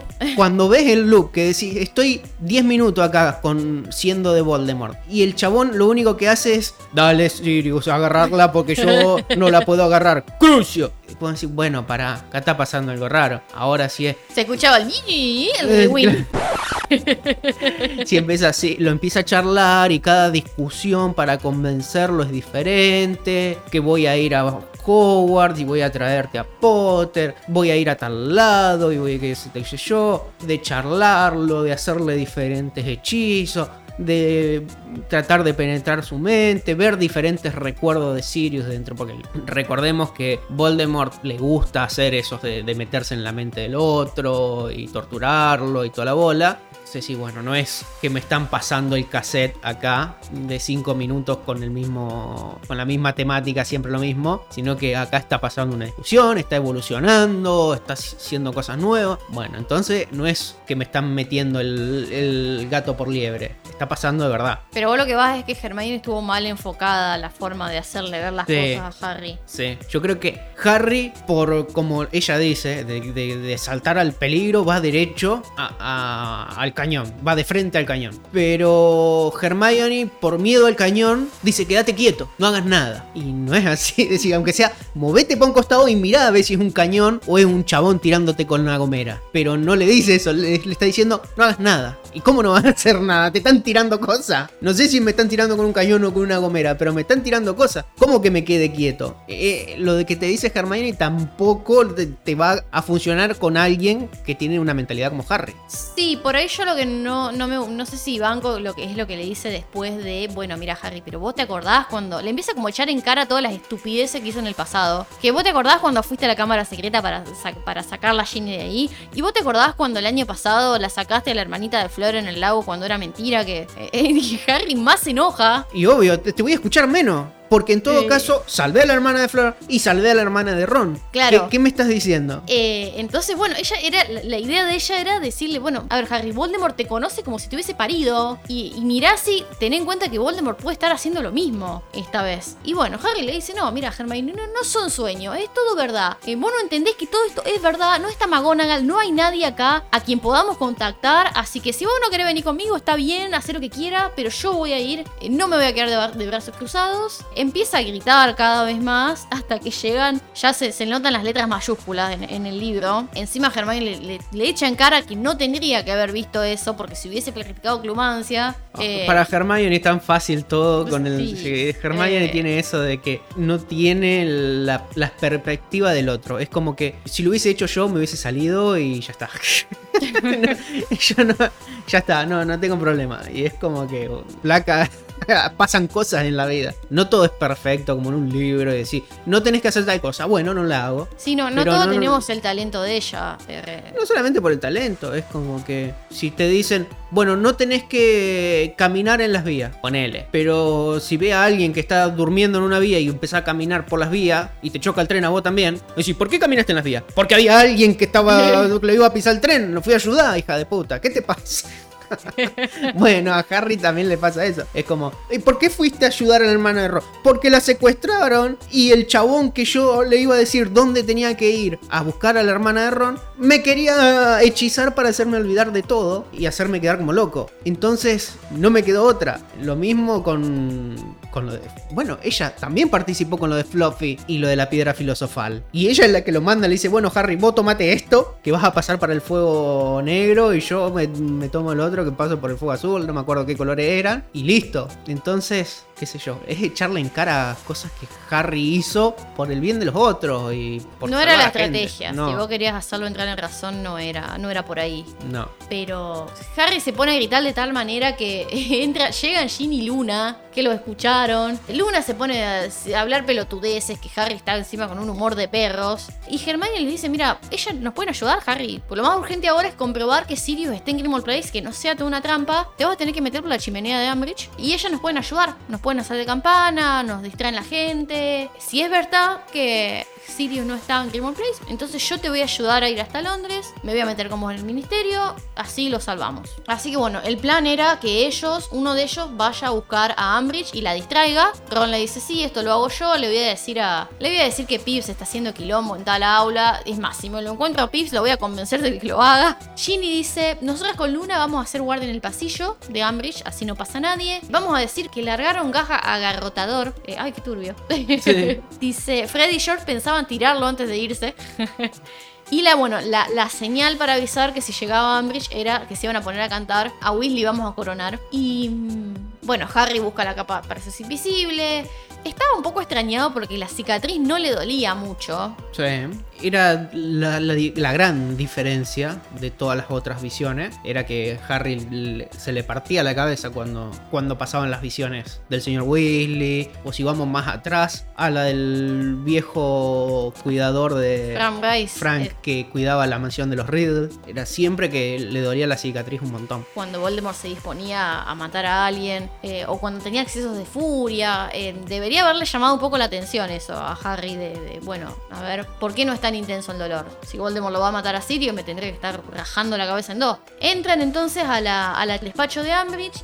Hermione un poco extrañada de que no hubiese más seguridad en el despacho, porque ya que le metieron los escarbatos, podría haber metido un poquito más de seguridad. Pero en la peli lo que hacen es, cuando ellos entran, se enfoca uno de los platitos del- de gatitos que tiene Ambridge Sí. y se va. Uno de esos gatitos se va, sale del platito. Entonces uno supone que le va a avisar a Ambridge ese gatito. Suponemos que esa es la, función, digamos, la Claro. seguridad que ella puso. Y Harry se mete a la chimenea, llama a Grimmauld Place, no hay nadie y aparece Creature. Y Harry le pregunta, Creature, ¿dónde está Sirius? Creature le dice, no sé, el amo no está, el amo salió. Y Harry, bueno, decime, ¿dónde está? ¿Dónde están todos? Fue al departamento de misterios, ¿eh? Y Creature ahí, bueno, dice, el amo nunca va a regresar al departamento de misterios. Creature se va a quedar solo con su dueña una vez más. Y se ríe y se va. Creature está mintiendo acá, spoiler alert, porque Harry no es su amo y a él puede mentirle. Sí, digamos, Creature no puede mentir a su amo y debe hacerle caso a su amo siempre, sin importar lo que le pida.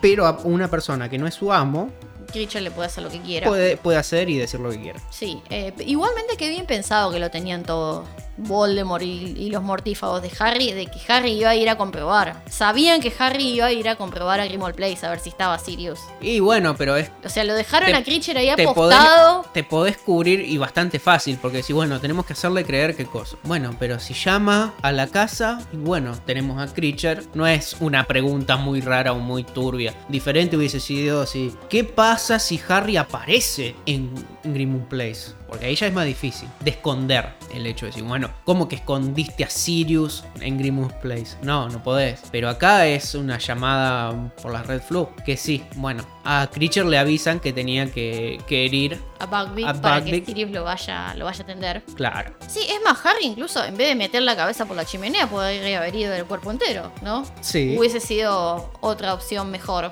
Sí, lo que pasa es que no iba a estar sabiendo que. Escuchando la, la- la llamada del a Weasley vamos a No, coronar. no, no, era como... Porque una vez que te fuiste, no sabes cuál es el momento seguro para volver. No, pero bueno, si llegaba a Grimmauld Place, que estaba en Londres, bueno, ya, él ya sabía qué subte tomarse para ir al ministerio y todo. Sí. Iba a ser más fácil. Si de verdad Sirius no estaba, Claro.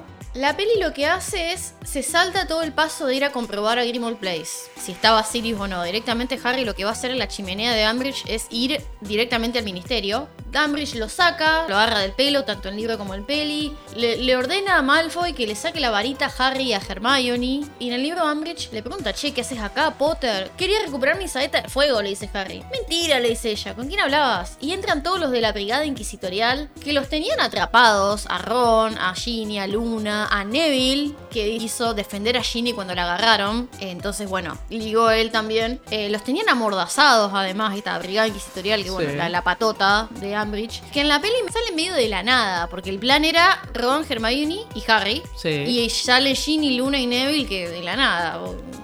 Y Ambridge los ve a, a Ron y a Ginny y le dice, vaya, vaya, vaya, no va a quedar ningún Weasley Hogwarts, ¿eh? bueno, a ver, Potter, trataste de distraerme con Pips. Este boludo me dijo que Pips estaba rompiendo no sé qué aula, pero en realidad estaba rompiendo otra que yo sabía. Pips estaba rompiendo otra cosa. y bueno, ¿con quién hablabas? ¿Con Dumbledore? ¿Con Hagrid? Y Harry, ¿a vos qué te importa con quién hable yo? Yo hablo con quien quiera, vieja chota. y, y ella dice, bueno, Potter, a ver, yo te pregunté bien, yo te di la oportunidad de que me lo cuentes voluntariamente, pero si no querés, bueno, no me queda otra que obligarte. Draco, anda a buscar los Snape. Y a Harry ahí le cae la ficha de que se olvidó de Snape. Que había un miembro más de la Orden del Fénix a quien pudo haber recurrido, porque es como que lo tiene tan negado a Snape, Harry. Claro. Negado como aliado. Que lo podría haber hecho enseguida y todo este tiempo que perdió ya podía haber averiguado qué pasó, qué no pasó. Si no hubiese tenido más información, el Snape le hubiese dicho, bueno, Potter, vos quédate acá que yo me ocupo, pero Harry, culo inquieto como es, Sí, no, bueno. no hubiese... Pero Snape, si se hubiese dado cuenta que Harry iba a hacer una boludez como irse del colegio, le iba a decir que estaba, que Sirius estaba en Grimmauld Place y listo. No lo iba a dejar irse del colegio, pero bueno, la iba a cagar a pedo. La iba a cagar a pedo, obviamente. Decir, ¿qué te creí del colegio? ¿No ves que el estúpido de tu tío está en Grimmauld Place? Que te metieron un pedo mental, que Voldemort te está jugueteando con tu mente, lo que yo Sí. te dije. Yo te dije a vos que estudiaras oclumancia, vos no me haces caso, Potter. la Claro, te hubiese cagado a pedo, lo hubiese cagado a pedo, pero le hubiese dicho, no, mira, yo mandé a averiguar por mi canal de información y qué sé yo, acá nos dice que sí, que Sirius está, pero bueno. Sí, lo hubiese sido la historia. Otra hubiese sido la historia. Así que, bueno, llega Snape, los ve a todos atados, amordazados, ron con sangre. A Neville lo tenían agarrado del cuello, o sea, re ahorcándolo. Pero le chupa un huevo, ¿no? No hace ningún comentario, como siempre su habitual cara de póker. Eh, y Umbridge le pide a Snape que le traiga una botella de su mejor Veritaserum, ¿viste? Como el vino, el mejor vino. Eh, y Snape le dice, no me quedo más. La última te la para que lo, lo interrogues a Potter. ¿Qué pasó? ¿Te la gastaste toda? ¿Cuánto le diste? Yo te dije que con tres gotas bastaba. Y ella como, bueno, no importa. Así que aparentemente Snape le dio como una botellita de Veritaserum, Y la vieja se la echó toda. se la echó toda Harry. Eh, y Snape le decía, no, con tres gotas basta para hacer cantar a cualquiera. Y se ve que Dolores en su ambición, como que, bueno, ahora se quedó sin Veritaserum. Eh, y le dice, bueno, me, me- podés preparar más, ¿no? Y él le dice, no, sí, no hay problema. De acá a un mes te la, la- te la tengo lista porque esto necesita madurar. Macerar y toda la Sí, bola. sí, sí. Yo te aviso cuando la tenga lista, vos no te preocupes. No, Snape, no, la necesito para allá. Eh, Lo tengo a Potter acá que se metió en la chimenea para hablar con alguien, lo quiero interrogar. Y Snape, bueno, doña, eh, yo ya le dije que no tengo más. eh, si querés te doy un veneno. Pues yo te entiendo, si vos lo querés en- en- envenenar a Potter, yo te juro que te entiendo. Pero la verdad que no te va a servir de mucho porque el resto de los venenos, eh, la mayoría de los venenos, Actúan al- sí, a los demasiado segundos rápido. se te muere. Actúan eh, demasiado rápido como para eh, que- Sacarle una sacarle algún verdad, tipo de información. sí, sí. Así que no, no te sirven. Los venenos No. que yo tengo son muy, Muy rápido, poderosos. Muy poderosos. Y Harry mientras estaba tratando de hacer contacto visual con Snape y hacerle ver la visión Claro. que, de que Snape le haga oclumancia y que vea a, a Sirius siendo torturado a ver si, si conectaban por ahí. Sí. Huevos, Roberto.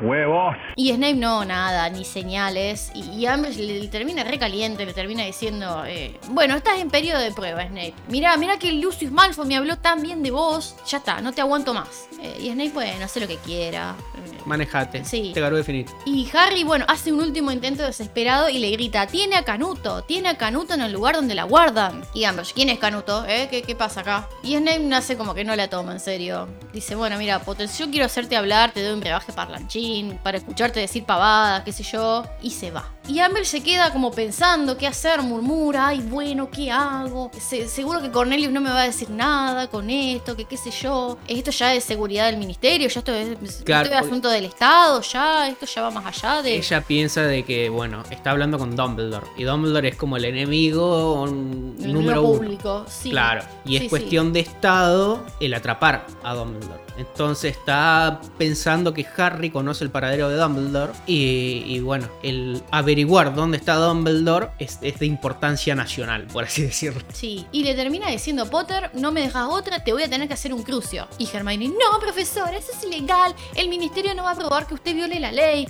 Y ahí todo el mundo, todo el mundo, Ron, Harry, eh, Dolores le dice callate, Hermione.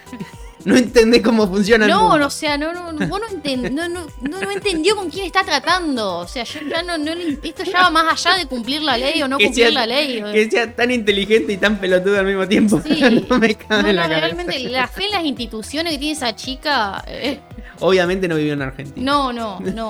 Y ella le dice, no, ¿qué, ¿qué me van a decir algo? Si cuando pasó lo de los dementores, fui yo, Potter. Fui yo la que te lo mandó. Acá tenemos la revelación de que fue Dolores Umbridge. Claro, la que buscó que echara a Harry con el tema del estatuto de, de la magia en menores. Así que bueno, Sí, sí, sí. ahí se descubre el gran misterio gran del principio de este libro. Se van atando cabos. Claro, porque uno hasta ese momento no sabía si a Harry le mandaron. Y en la peli creo que no lo dice. No, no, no se ata ese cabo. Es como que le aparecen dementores. Y en todo caso, como que uno asume que es lo. lo manda Voldemort a los dementores. Pero no es que lo manda Voldemort, es Dolores. Que Claro. quería que no llegue al colegio. Quería hacerlo echar. Sí, sí, dice. Y todo el mundo se estaba quejando de que había que hacer algo con vos, Potter, pero nadie hizo nada. Yo fui la única que hizo algo. Así que bueno, fue la excusa perfecta esa. Y en la peli, viste que siempre Umbridge cuando está a punto de hacer algo malo baja la foto de Susan Cornelio, del, Sí. del-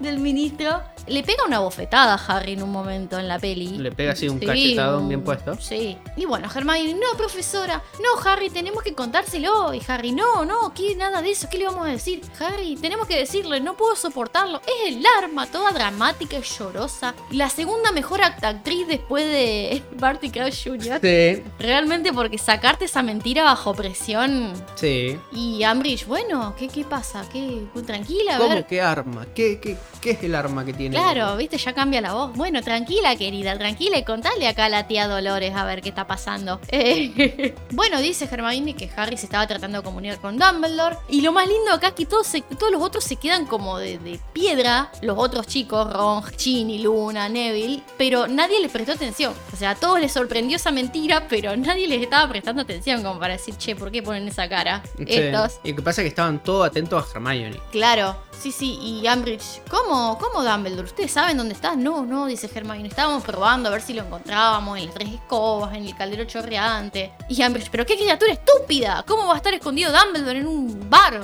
Se lo busca todo el ministerio. ¡La criatura estúpida! Y bueno, porque necesitamos decirle algo muy urgente, que el arma ya está lista. ¿Cómo el arma? ¿Qué arma? ¿De qué arma me estás hablando? ¿Un arma contra el ministerio? Sí, sí, dice Hermione, nosotros la terminamos cuando él se fue y ya está lista y queríamos decírselo. Y Umbridge, bueno, a ver, llévame a ver esa arma. Vamos, vamos con los chicos acá de la brigada. Y Hermione, no, yo no se las quiero, que no se las quiero mostrar a ellos. Sí, a ver, ¿vos quién sos para poner condiciones? No, bueno, pasa que sí, que se enteren todo, que se enteren todo que está esta arma y que se divulgue. Entonces, cuando vos volvés a romperle las pelotas a alguien, ahí sí, Todos la van a usar para sacarte Todos van a tener esta arma para, para pelear al ministerio, qué sé yo, le hace, le hace Sí, creer que, sí. que tiene... Era una bomba de Hiroshima la chava. Claro, que eh, cualquier persona que podía ver este arma iba a ser capaz de, de recrearla y, y, bueno, usarla para ganar poder en contra del ministerio. Claro. Justo estaba Malfoy reinteresado en todo. Eh, y bueno. eh, Ahí Dolores lo mira como diciendo, uy, Sí, si la ve sí, Malfoy, sí. cagué. Sí, sí, sí. Bueno, está bien, vamos a ir, vamos a ir vos y yo, querida. Lo llevamos a Potter, que venga, y Malfoy. Bueno, señora, yo creo que usted no debería ir sola, la acompañamos nosotros, profe. No, no, no, Malfoy, soy una funcionaria perfectamente capacitada del ministerio. Bla, Ustedes bla, se quedan acá cuidando a estos chicos y se van. ¿Qué sigue después de esto? Es ellos yendo al bosque, tanto en la peli como en el libro. Eh, Hermione como liderando a dónde había que ir. Pero en realidad ellos los estaba llevando hacia donde estaba Grab. Claro, Harry al principio no entiende porque la lleva para el lado de la cabaña de Hagrid y ella es Dolores, está... ¿Es en la cabaña de Hagrid? No, no, porque a lo mejor Hagrid la podía activar y qué sé yo. Y ella, ay, sí, es un gigante estúpido y qué sé yo. Bueno, entonces... la puta como- que te parió. Bueno, entonces como que dice, está en el bosque prohibido, donde nadie puede tocarla ni verla. Claro, claro, Dolores, viste, como que se va teniendo este sesgo de, de confirmación. Entonces Hermione le dice, no, está dentro del bosque donde nadie la puede encontrar. Y van caminando, caminando y Harry no va entendiendo al principio qué es lo que quiere hacer Hermione, hasta que se empieza a dar dar cuenta de que están yendo para el lado de, de Grab. Claro, sí. Y mientras Ambridge le va preguntando eso que vos decías, de que dónde está, que si ya llegamos, si falta mucho, ya llegamos a la India, todo eso. Sí. Y Hermione le va contestando como a los gritos. Y Harry le dice, no, che, bajala vos, ¿viste? Y ella dice, no, sí, lo que quiero es que me, nos escuchen. Claro, porque también están, aparte de Grab, están los centauros, que era la segunda opción de Hermione. Claro, sí, sí. Y además Harry en el mismo tiempo seguía sintiendo dolor en la cicatriz, pero no al nivel de Voldemort matando a una persona. Pero mientras como, como que Harry iba pensando, mira todo el tiempo que estamos perdiendo en ir a buscar a Sirius. Esto me hace acordar a todo lo que hablamos ayer en el video de Hogwarts Legacy, de cuando vos tenés una misión y tenés que hacer y tenés que hacer diferentes- 20 millones de pelotudeces más, bueno, así es esto. Que lo de Harry era ir al ministerio, al departamento de misterio, y bueno, no, tuvo que ir a la chimenea, ir al Grimmauld Place, ir al bosque, ir a esto, conseguir tal cosa, farmear tal otra, y así es, sí, son Claro, todos de- videojuegos. peleate con los centauros, peleate con la brigada inquisitoria. Así, igual, tal cual. y bueno, de repente surge una flecha en el aire que se clava cerca donde ellos están, un ruido de cascos y cerca de 50 centauros salen de todos lados y los rodean. Pero, bueno, llegan en la peli a donde se suponía que estaba Grab, que estaba desatado, encu- encuentran la soga cortada. Y bueno, Ambridge, ustedes me engañaron, ¿saben qué? Yo de verdad odio a los niños. Esto es algo que solo en la peli se dice. Mm, Eh, que ya nos dábamos cuenta que era así, pero bueno. Sí, no, no hacía falta que fueran tan obvios. No, Pasa que en sí. la peli. Y bueno, acá aparecen los centauros. Eh, Ambridge les dice, bajen las armas, ustedes, criaturas de inteligencia cuasi humana, porque la están apuntando con los arcos. Y se va poniendo ella detrás de Harry y Hermione. Y le disparan una flecha en la peli, ella es el protego, y ahí empieza repugnantes híbridos, mentizos. Y hace un Incarcerus al centauro que tenía más cerca, que es este hechizo que en el libro es que te ata nomás. Claro. Pero en la peli es- se le enroscaba en el cuello, en una Por todos lados, sí, no, no es que. Y pero lo ahorcaba. Ella hacía el Claro. efecto de que lo ahorcaba al centauro. Claro, en la peli es como que, sí, es como en el libro, de que hay una soga, se enrolla en todo el cuerpo, pero como que se- la soga en la peli se va ciñendo cada vez más. Es como una, una boa. Sí, Empieza- según el control de ella con la varita. Lo, lo va ahorcando, lo va apretando y ciñendo cada vez más. En el libro es, te sale una soga gigante que Te te, envuelve y te ata y no te puedes mover. Sí, es sí. como un Petrificus Totalus, pero Con- atado. Sí, eso. Y bueno, empieza Ambridge. Exijo que haya orden. I will have order. Y ahí llega Grab. Y bueno, ya es un caos. Grab la agarra a ella por el saquito. Los centauros le tiran flecha, la quieren agarrar a ella. Le, Eh, pegan a- le pegan flechazos a Grab. Sí, sí, sí. Y ella lo mira a Harry y a Hermione y les dice, díganles, díganles que no quiere hacerles daño. Y Harry, acá, la mejor frase de la película esta. Perdón, profesora, no debo decir mentiras. Y se la llevan. Esto, la verdad, muy bueno. De la peli, buena, Sí. buenísima frase. Bueno, en el libro llegan los centauros. Está Magorian, que se acuerdan que era este centauro con el que se había peleado Hagrid en el episodio anterior. ¿Quién eres, humana? Además, Magorian, junto con Bane, eran como los centauros más picantes. Sí. Eran bastante más agresivos, más mala onda, más violento contra los humanos. Sí, pero bueno, sí, estos centauros no son tan primitivos. Tienen un lenguaje y hablan, a diferencia de lo como lo muestran en la peli. En la peli, claro. Ella contesta, re nerviosa, soy Dolores James Ambridge, subsecretaria del ministro, qué sé yo. Los centauros, ¿eran del ministerio? Sí, dice ella. Y según la ley, ta ta ta ta ta ta.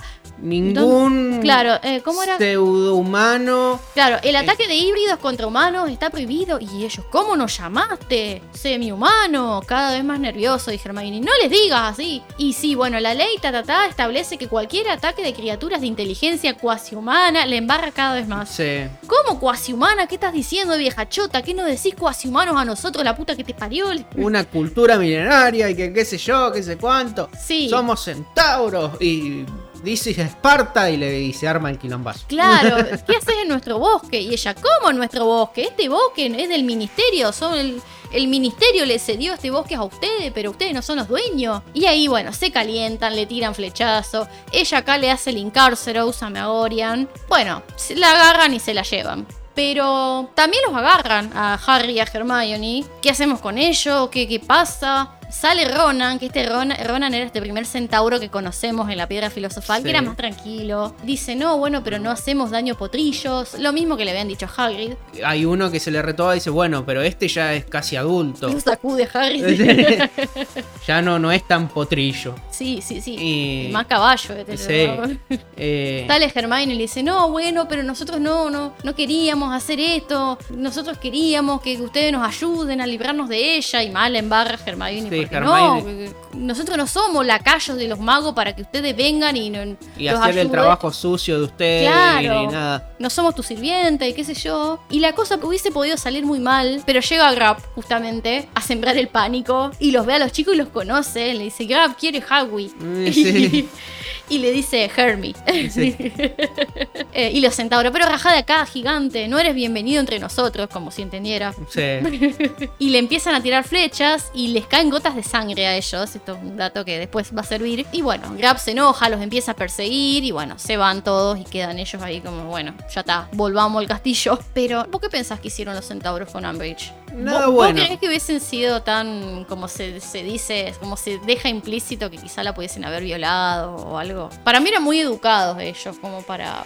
No sé. A ver, yo lo veo muy educados. Lo deja implícito Rowling esto, lo que le pudo haber pasado a esta señora. Yo los veo muy educados y una, una civilización muy avanzada, diferente a la rama de un humano, pero avanzada en, en- en su cultura centauro. Ahora, cuando Ron hace el comentario de que cuando escucha ruido a cascos, el ruido del tuk tuk tuk tuk tuk tuk tuk tuk, Y estaba está en la, Dolo- Dolores como que entra en pánico en la enfermería en más la enfermería. adelante. Esto ya ha pasado, todo el quilombaje. Me hace pensar que quizás hay algún video de Dolores, no sé. Uy, me quedé atrapada en la lavadora y aparece un centauro detrás. Ay, te ayudo a salir de la lavadora.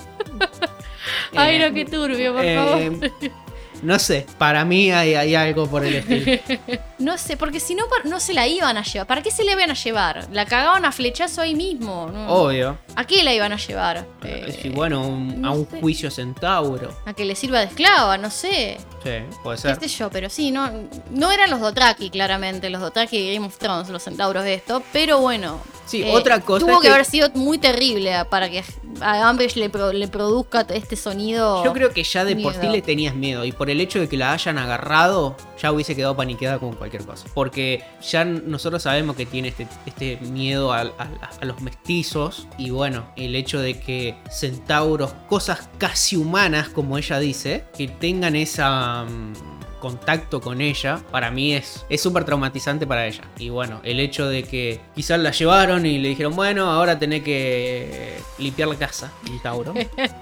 Sin Eh, magia. Sin magia, porque calculo que le habrán pisado la varita o algo por el estilo. Sí, dice que sí, que la, la tiraron al suelo y la pisaron. Sí. Bueno, es lo que hubiese hecho yo. Y bueno, entonces, cualquier cosa que le hayan hecho, ya con el hecho de haberla llevado. eh, Sí, porque también y después- encerrado en algún lugar, tenerla prisionera para, para algún juicio, hacerla pagar los crímenes con, palear cacona de centauro.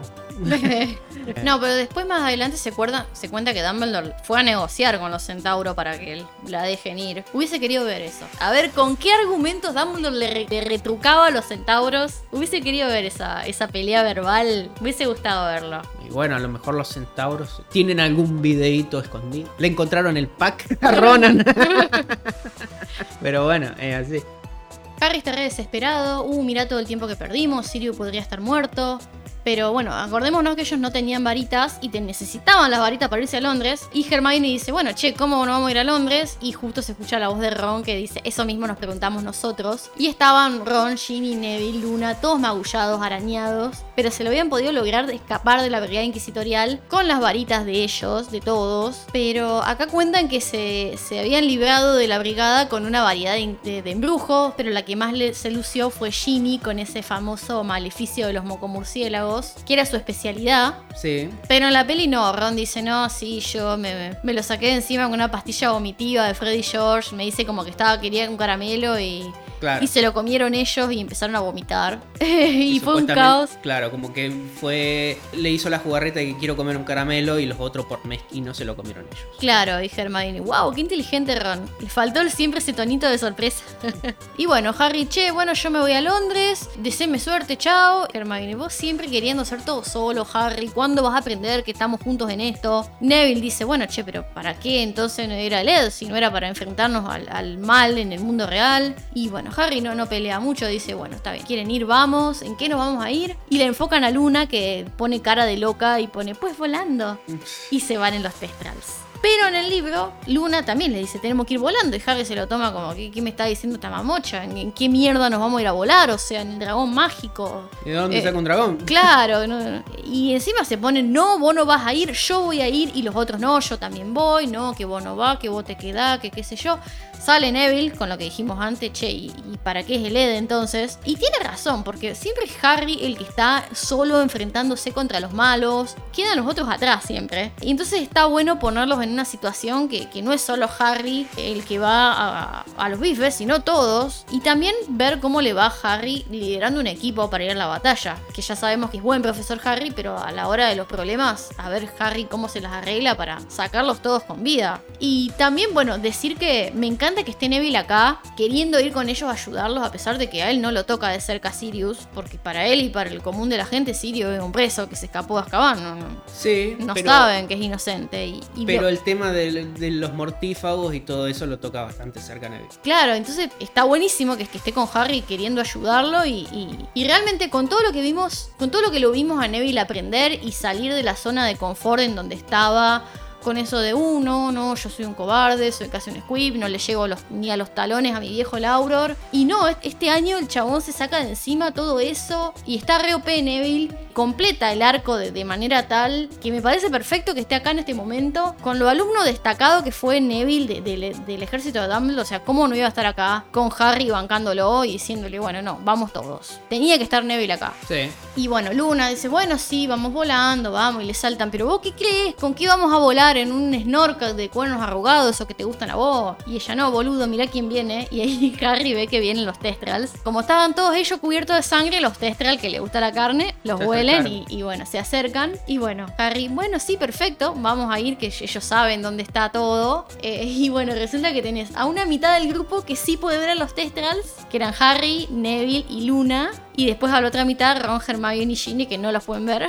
y bueno, es Luna la que lo- los tiene que ayudar a ellos a subirse al bicho que no están viendo. Además, qué terror, o sea, ir volando en un bicho invisible. Sí, es como que estás volando nada. Sí, o sea, no tenés nada abajo del, entre vos y el suelo, no, no ves nada. Eh, Aparte no ves en qué agarrarte, si estás montando bien, si el bicho quiere subir para arriba, si baja, si gira, no sabes nada. No, no, te podés pero- preparar para nada, porque vos decís, ves el bicho que está enfilando para un lado, y bueno, entonces vos como contrarrestás la inclinación para el otro lado porque la fuerza te va a llevar para el otro. Acá nada, no, no, no, no sabes. Es como montar un toro mecánico pero con los ojos vendados, creo. Sí, Suerte no, no, pura. no. Suerte pura, el estar arriba es suerte pura. Sí, pero resulta que los Testral re saben el camino porque siempre se cuenta que Dumbledore se los toma cada tanto para, claro, los para irse de para viaje. Ir a, a ir a Londres seguido. Sí, rapidísimo además vuelan, eso es lo que más se, se sorprende Harry. O sea, más rápido que una escoba, Sí, son muy, muy rápidos. muy ligeros. Y llegan a Londres, entran por la entrada de visitantes del ministerio a través de la cabina, que pero en la peli no, pasan directamente del vuelo a Londres a ellos trotando en el ministerio, llegan a la puerta y, y bueno, y ahí ya, ya está, ya están en el departamento de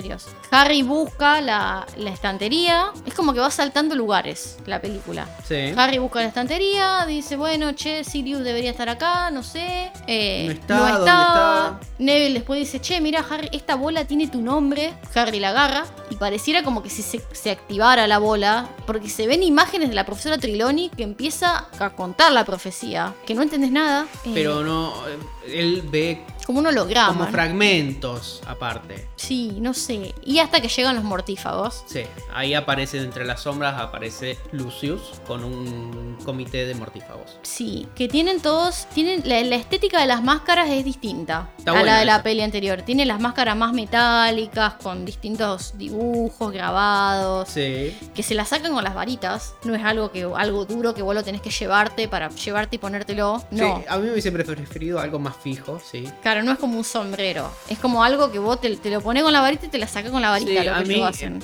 bueno, sí hay muchas cosas de la magia que hace David Yates, va, supongo que el equipo de, de efectos especiales, como mucho humo, mucho humo. Es que revoleo la varita y de un humo aparece tal cosa. Revoleo por otro lado y de- de- se desaparece en humo lo que tenía. Entonces como que aguantaba, todo humo, todo humo.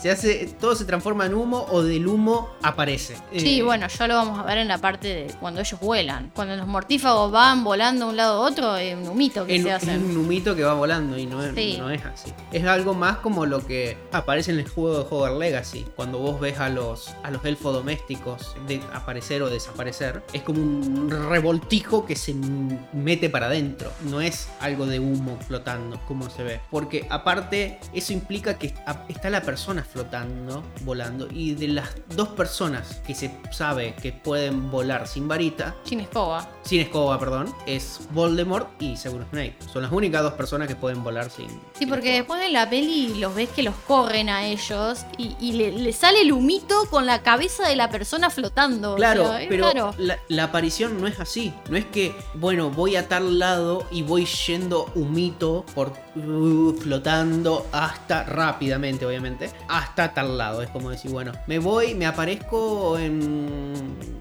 en el obelisco y va un humito de donde salga hasta el obelisco. No, es, estás en un lado y apareces en el otro. No hay humito, no hay viaje entre medio. Es, estás en un lado y después estás en el otro. No hay un entremedio. No hay volando hasta allá, aunque sea rápidamente en humo o lo que sea, ¿no? Sí, sí es raro. No está bueno. no está bien hecho el, el tema. No entendieron muy bien la- el tema de la aparición, porque la aparición es, estás en un lado y desapareces completamente y apareces instantáneamente en el otro. Claro. Pero, en Pero- el libro, todo este capítulo que tenemos ahora sirve para ubicarnos dónde va a transcurrir la opción en el siguiente capítulo. Porque tenemos, te va contando toda la estructura de este departamento. Le va quitando un poco el misterio el departamento de misterios. Sí, Y- al Ministerio de la Magia, porque empezamos a hacer un recorrido y va enumerando todas las diferentes etapas y diferentes lugares por lo que vas pasando para llegar a la, la sala de profecía. Claro, sí, es Porque como. pasás por un montón de lugares, no es que vas de llegas al ministerio, abrí la puerta y estás en la sala de Sí, profecía. no, como hay pasa en la peli. 70 salones en el medio. Sí, así como en muchos pisos y tuvimos toda esa descripción de los pisos que hay. Exactamente, Así hay que pasar, llegar primero,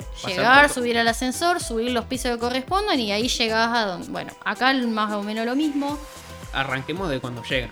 Bueno, llegan al la, A la cabina. a la cabina de, de visitantes. Claro, Harry Era le el dice. teléfono público, este, recordemos que era el teléfono público. Que bueno, ahí se metió Harry con el señor Weasley cuando lo llamaron, lo llamaron al juicio. Y ahí van los seis y se meten adentro de la, de la cabina esta. Harry les dice que marquen 62442 y bueno, sale la voz, bienvenido al Ministerio de la Magia, que necesita? Harry dice, venimos a rescatar a alguien, somos Harry Potter, ta ta ta ta ta ta, y el teléfono les tira la chapita con el nombre Claro. eh, que vos te tenías que poner como visitante, que dice misión de salvataje. Recopado.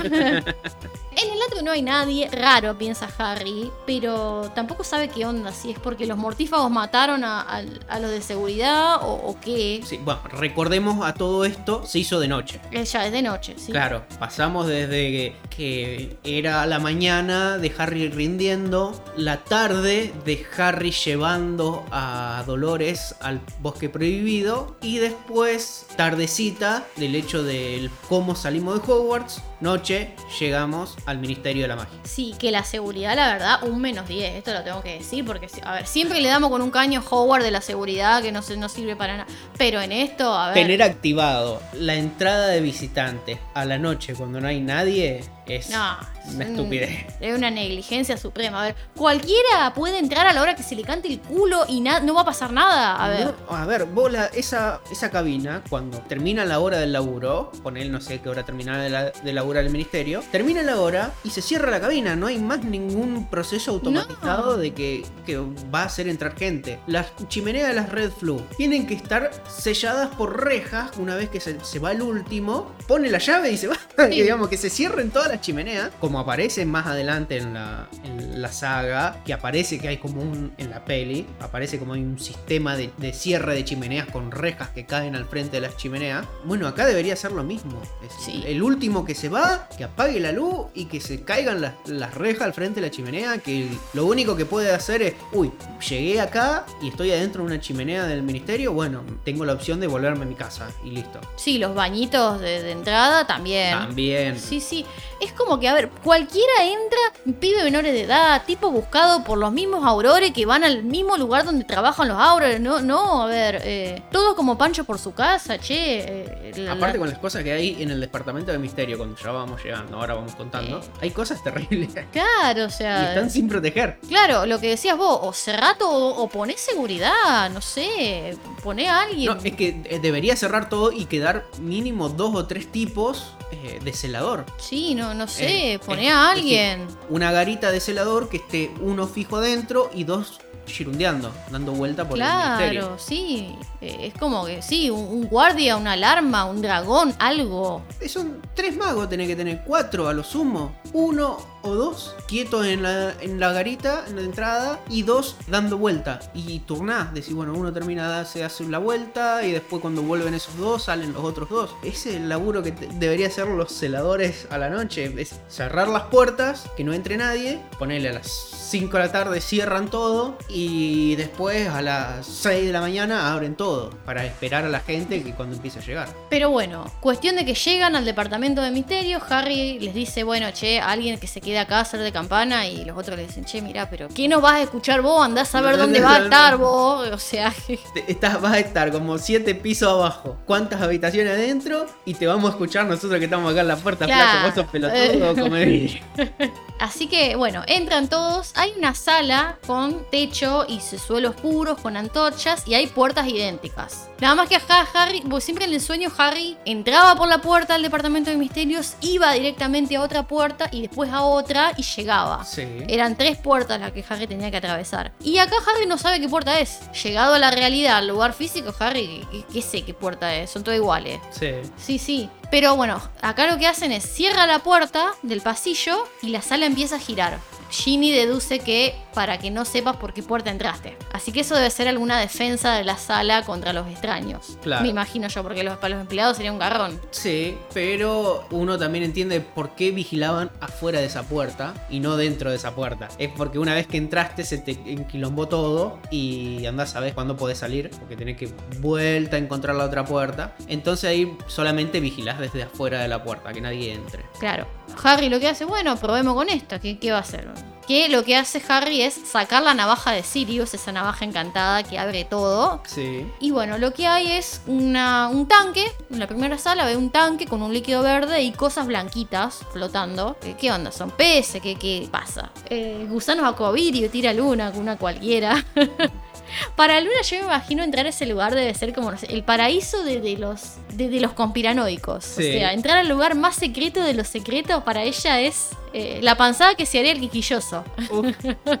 Y bueno, Hermione le dice, no, son cerebros. Y sí, eran cerebros. Cerebros con la médula espinal, todo, toda la parte de materia gris, podría decir. Sí, sí. Y esta sala se la llama la Cámara de la Mente. Esto no es un nombre que se diga ahí, sino es algo que sale en la wikia. Es la Cámara de la Mente. Y bueno, tiene sentido porque, bueno, eh, que se estudie como la profundidad del pensamiento y todo ese tipo de, de cuestiones. Cuestión de que Harry dice, no, esta no es la sala, vamos. Pero Hermione, antes de que empiece a girar, hace como una X de, de fuego para La que, puerta. claro, en la puerta para que sepan, bueno, esta no, una vez que empieza a girar la sala. Y la segunda puerta que entran es la Cámara de la Muerte. Tenemos esto que es como si fuese una- un anfiteatro con gradas de piedra. Con un arco de piedra gigante. Sí, Y hay como un- una especie de cortina o velo semi visible, semi transparente, que se que se agita. agita, que se mueva como si fuera una cortina, pero como una cortina fantasma. No, no hay nada, digamos, no hay nada físico, ni de un lado ni del otro del arco. Es solamente esta especie de cortina que no hay nada. Harry está y no está, digamos. Claro. Que no es una cortina real, pero vos las podés ver. que se agita como si hubiese viento ahí, eso, eso era lo raro. Claro, a Harry le llamaba la atención eso de que se movía como si fuera que hay una correntada de aire, pero es un salón, un, un anfiteatro cerrado y con ese arco en el centro. Sí, se queda un poco embobado Harry mirándolo. Sí. Empieza como a escuchar voces Claro, que se- murmuran, que lo llaman. Cuando se acerca al, al velo es como que hay susurros, voces no, que no entiende mucho lo que dicen, no se entiende, pero bueno, es como que están constantemente hablando y susurrándole, pero bueno, es como que le da mala yuyu y se, y se va. Aunque le llamaba la atención, pero Sí, Hermione como que también le, le dice, no, ahí no hay voces. No, está- estás escuchando mal. no, bueno, pero sí, la escuchabas. Claro, pero bueno, para ella esta capacidad de escuchar las voces en el velo está relacionada un poco con esa creencia de la vida más allá de la muerte. Claro. Eh, y bueno, Hermione con lo escéptica que es, yo dudo mucho que hubiese escuchado algo ella. O si las escuchaba quizá lo negaba porque bueno, su raciocinio le hubiese dicho, no, esto no puede ser no real. puede ser real. Hay dos opciones. Una es esa, la que vos decís, decís Hermione negaba cualquier sonido en, la- en su mente porque si no puede ser real, eh, Eso es no hay un velo, no, no. el cagazo que tengo, no hay voces, no escucho nada, aunque las escuchaba. Y otra opción es que Harry al tener personas que están del otro lado de ese velo, quizá escuchaba su llamado o su- sus voces del otro lado, de que están del lado de la muerte, ¿no? Claro, Eh, en el más allá. desde el más allá escuchaba las voces de sus seres queridos. Bueno. Entonces Hermione, como no tiene nadie que, que esté del otro lado que, que la llame o que ella quiera comunicarse, como ella no quiere comunicarse con nadie del otro lado, a lo mejor no escucha nada. Pero Harry en esos momentos le gustaría estar con sus seres queridos y pedirle consejo y toda la bola, y por eso escucha las, las voces del otro lado. Como una especie del espejo de Erised, pero más real y no, no te ves. Claro, sí, sí. Y bueno, se van. La tercera puerta que intentan abrir porque no la abren, porque no hay forma de abrirla. Incluso Harry le mete la, la navaja, pero le funde la hoja. sí. Esa es la cámara que no se puede abrir, raro. Y la cuarta que abren, esa sí. Harry apenas entra y dice, sí, es esta, que es la cámara del tiempo. Primero lo que ven es como una sala que tiene como una campana, tipo burbuja, que es, tiene como un huevito que lo agarra una corriente de aire y se nace, qué sé yo, un pollito y, y un pajarito. Y después vuelve. Es como que va y viene. Eso es lo que, lo que se ve. Y después ahí adentro atraviesa otra puerta más y ahí llega a la sala de las profecías. Claro, bueno, también hay un montón de giratiempo, de relojes, Sí. de relojes de arena. Está plagado de diferentes tipos de giratiempo, más grande, más chico. Un montón de Sí, de arena, de arenas, péndulos, sí. Claro, sí. De todo. De todo, pero bueno, sí. Cosas como yendo y viniendo en el tiempo. Como mostraba, como decías vos, con este ejemplo del pajarito. Y bueno, así que es todo muy místico, pero como que todos pasan y. Harry directamente los apura, bueno, che, no se distraigan, Claro, sigamos. sí. No, no toquen, no rompan nada y pasen con cuidado Sí. hasta la siguiente puerta. Qué bueno, llegan, empiezan a buscar la hilera 97. ¿Qué pasa, Harry?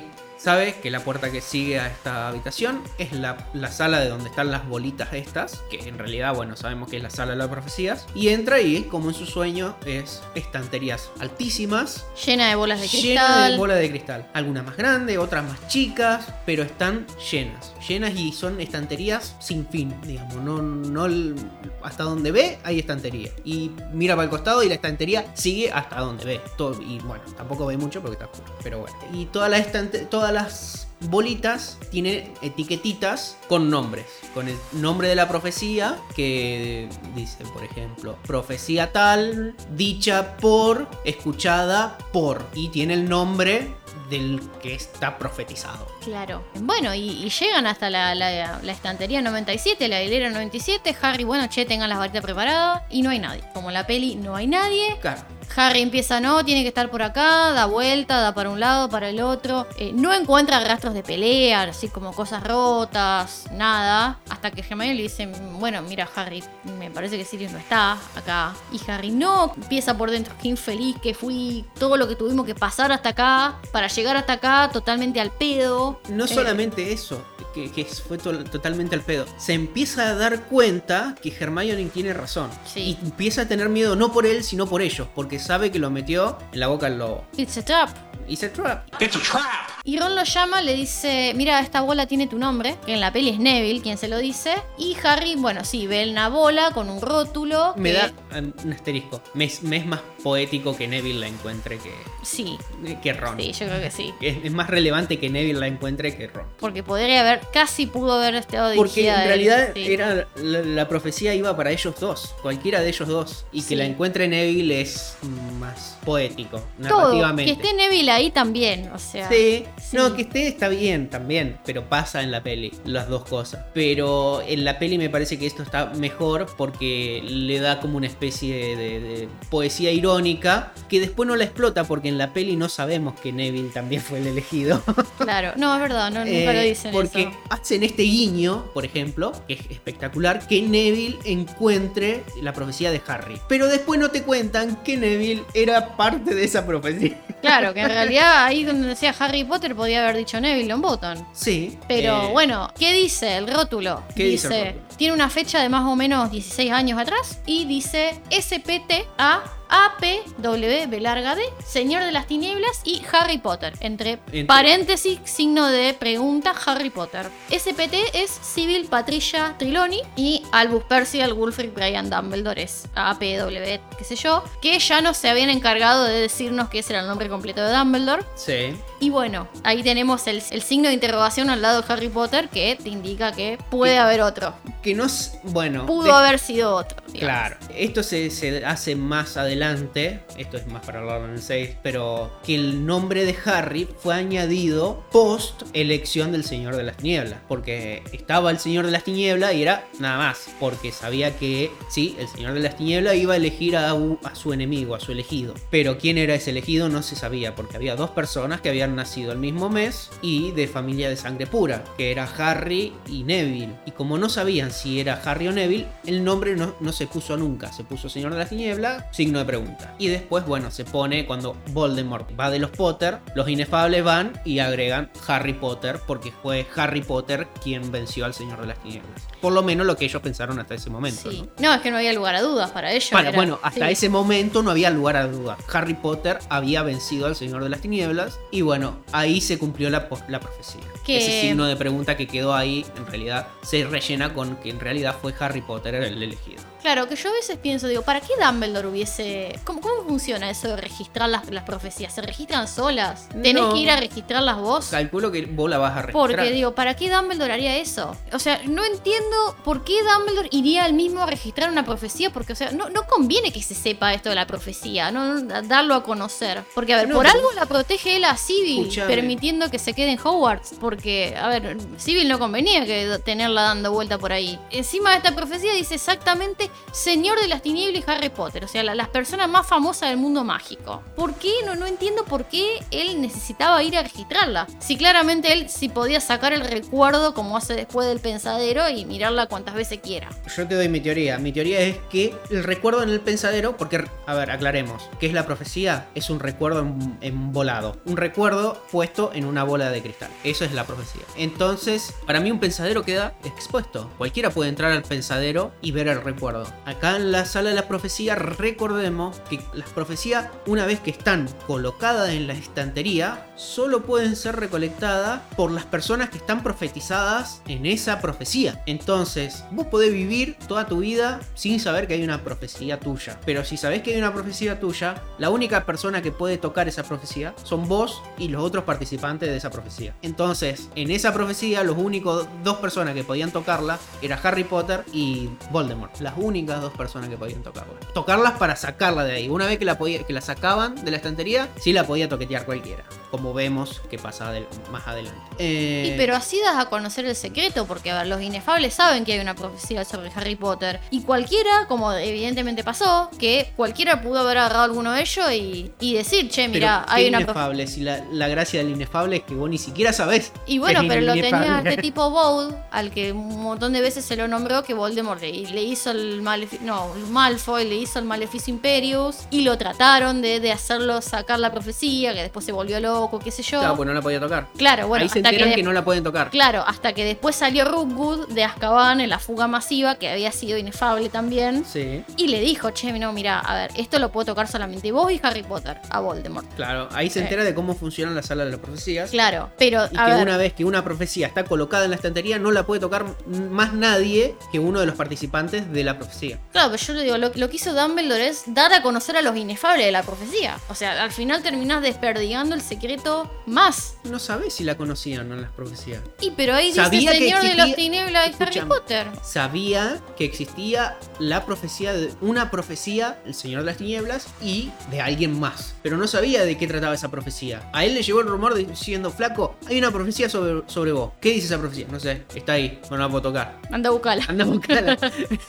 Recordemos que en esa época Voldemort sí estaba en plena guerra con un ministerio que sí estaba en contra de él. El ministerio estaba hecho un desastre, pero sí estaba en plena guerra contra él. Entonces no podía entrar al ministerio. Le era muchísimo más difícil que, ahora que estaba todo sin defender. En esa época el ministerio estaba en pleno modo de guerra y bueno, estaban gente 24/7 ahí adentro. Pero no, ahí se le complicaba llegar a esa profecía. Pero recordemos que supuestamente a Voldemort le llegó el contenido de esa profecía, supuestamente entera, a manos de Severus Snape. No, entera no, la mitad. Por lo que Severus Snape sabía era que estaba entera la profecía. Era que la profecía era esa. Severus Snape no le mintió, no le dijo, te traje media profecía. Yo- No, no, no, él "Yo le dijo, traje mira, hasta donde yo escuché, yo escuché esto. Claro, y bueno, pero Voldemort piensa que tiene la profecía entera y no es la profecía entera, es media profecía y eso es lo que le contó. Eh, la ventaja que tiene Dumbledore es que tiene la profecía entera. Sí, yo igual sigo pensando que fue un error de parte de Dumbledore haber ido a registrar esa profecía. Después nos dicen en los comentarios a ver qué opinan ustedes. Yo, cuanto menos personas sepa, mejor. Sí, igual recordemos que eso también lo dicen, había cientos de miles de millones de profecías y que solamente de esas profecías el 0.0001% se, se cumplía. Ah, se puede demostrar todo con las estadísticas, que Eh, cualquiera te lo digamos, dice. no- Ah, ahora se puede demostrar todo con las estadísticas. 40% de la gente lo sabe. Obviamente estoy exagerando, por eso estoy haciendo números exagerados, pero hay un comentario en los libros que dice que bueno, que tampoco te hagan la cabeza porque toda esa sala de profecías y muy pocas de todas esas salas llenas de profecías, muy pocas se cumplieron. Así que tampoco... le- No, no, pero bueno, a ver si la pensamos. A ver, ni siquiera esta profecía era ah, la profecía. Era, Es como era- de le decir- daba validez a la profecía, pero por lo que ya hicieron, no por la profecía. A ver. Sí, bueno, es que ¿por qué la profecía se cumple? Porque Voldemort le da validez a la profecía. Harry no le daba validez a la profecía, pero al tener una sola persona empujando por esa validez, ya la profecía contaba. Claro, sí, sí. Estaba activa.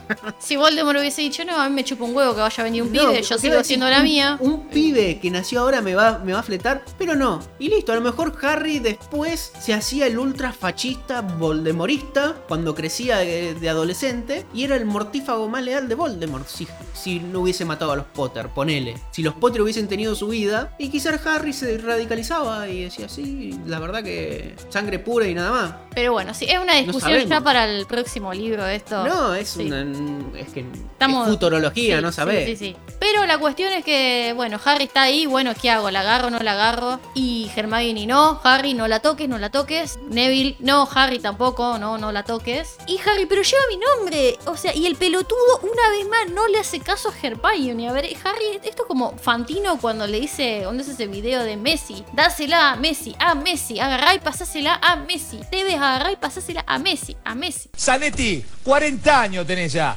40 años, Zanetti. Dásela a Messi. Désela a Messi. Désela a Messi.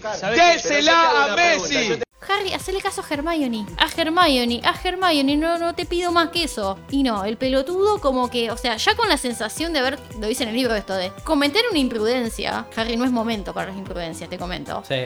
Pero él dice, bueno, a ver, ya Aparte- que no está Sirius, bueno, por lo menos algo que justifique mi viaje hasta acá. Cuando y la agarra. escuchás que en el mismo recuerdo de Voldemort le dice, mirá, yo no la puedo tocar, agarrala vos, ¿por qué la vas a agarrar vos? Si es lo que quiere Si Voldemort. es lo que quiere Voldemort. Si Voldemort no la puede sacar de ahí, listo, yo no la voy a sacar de ahí. Que quede ahí, que, que mire. y listo, eh, me voy para las casas. Vamos de vuelta todo para casa antes que se entere que nos fuimos y ya está. Claro, sí. Bueno, y el boludo la agarra, que bueno, primero estaba fría, pero después en las manos de él estaba como tibiecita, qué sé yo. Y bueno, se escucha una voz que arrastraba las palabras, que ya, viste, como la voz fría y aguda te indicaba Voldemort. Bueno, la voz que arrastra las palabras te indica Malfoy, ya es la voz de Lucius Malfoy que dice, muy bien Potter, date la vuelta despacio y dame eso. Así que it's a trap. Sí. It's a trap. Como si no fuera más obvio. Así que, dejamos por acá. Vamos a estar dejando- Sí, bueno, ya creo que la- el próximo episodio ya empezamos con el príncipe mestizo. Aquí no ha pasado nada. Terminamos acá la orden del Fénix. Dijimoslo acá. No, no, no, no. Todavía queda la parte Sí, más sí. jugosa. Sí, no, no, no, y, no, no. y vamos a estar hablando el- en el próximo capítulo sobre todo el desenlace de, No, de esta no, historia, haremos hasta- propio Harry Potter. Porque hasta ahora eh, es todo, digamos, como que va subiendo la tensión, va subiendo la tensión. Y bueno, eh, este momento de que aparece Lucius Malfoy pidiéndole a Harry que le entregue la profecía es como el momento donde la soga está más tensa. Un poquito más de tensión y se rompe todo. Y bueno, vamos a ver cuando se rompe todo porque va a haber más tensión todavía. Así es como ese el- capítulo del Hobbit que se llama De la sartén al fuego. Bueno, Sí, así. igual. Así. Eh, así que bueno, gente, nos vamos a estar viendo en el próximo episodio. Recuerden suscribirse en YouTube de Cerdos con Peluca y en Potter Watchar. También pueden seguirnos en nuestras redes sociales. Sí, arroba PotterWatchar en Twitter, Facebook, Instagram. Y también de Cerdos con Peluca en Instagram, arroba Cerdos con Peluca. También agradecerles de vuelta un montón y un abrazo grande a Nani. Muchas gracias Nani por el cafecito y animarlos a ustedes a que si quieren apoyarnos de esa manera, Y si les gusta el contenido que hacemos, pueden ayudarnos con un cafecito. Y si no tienen la posibilidad, pueden también compartirnos o escribirnos en nuestras publicaciones, lo que sea, para ayudar a, empujar y, y a llegar a, a más gente. exactamente, que es gratis, no cuesta nada y, nos a nosotros nos ayuda y nos motiva un montón a, a seguir haciendo esto. Exactamente. Así que, gente, recuerden Cuídense los unos a los otros y mantengan la fe. y como siempre, alerta, permanente. Y la contraseña para el próximo episodio es. Inef-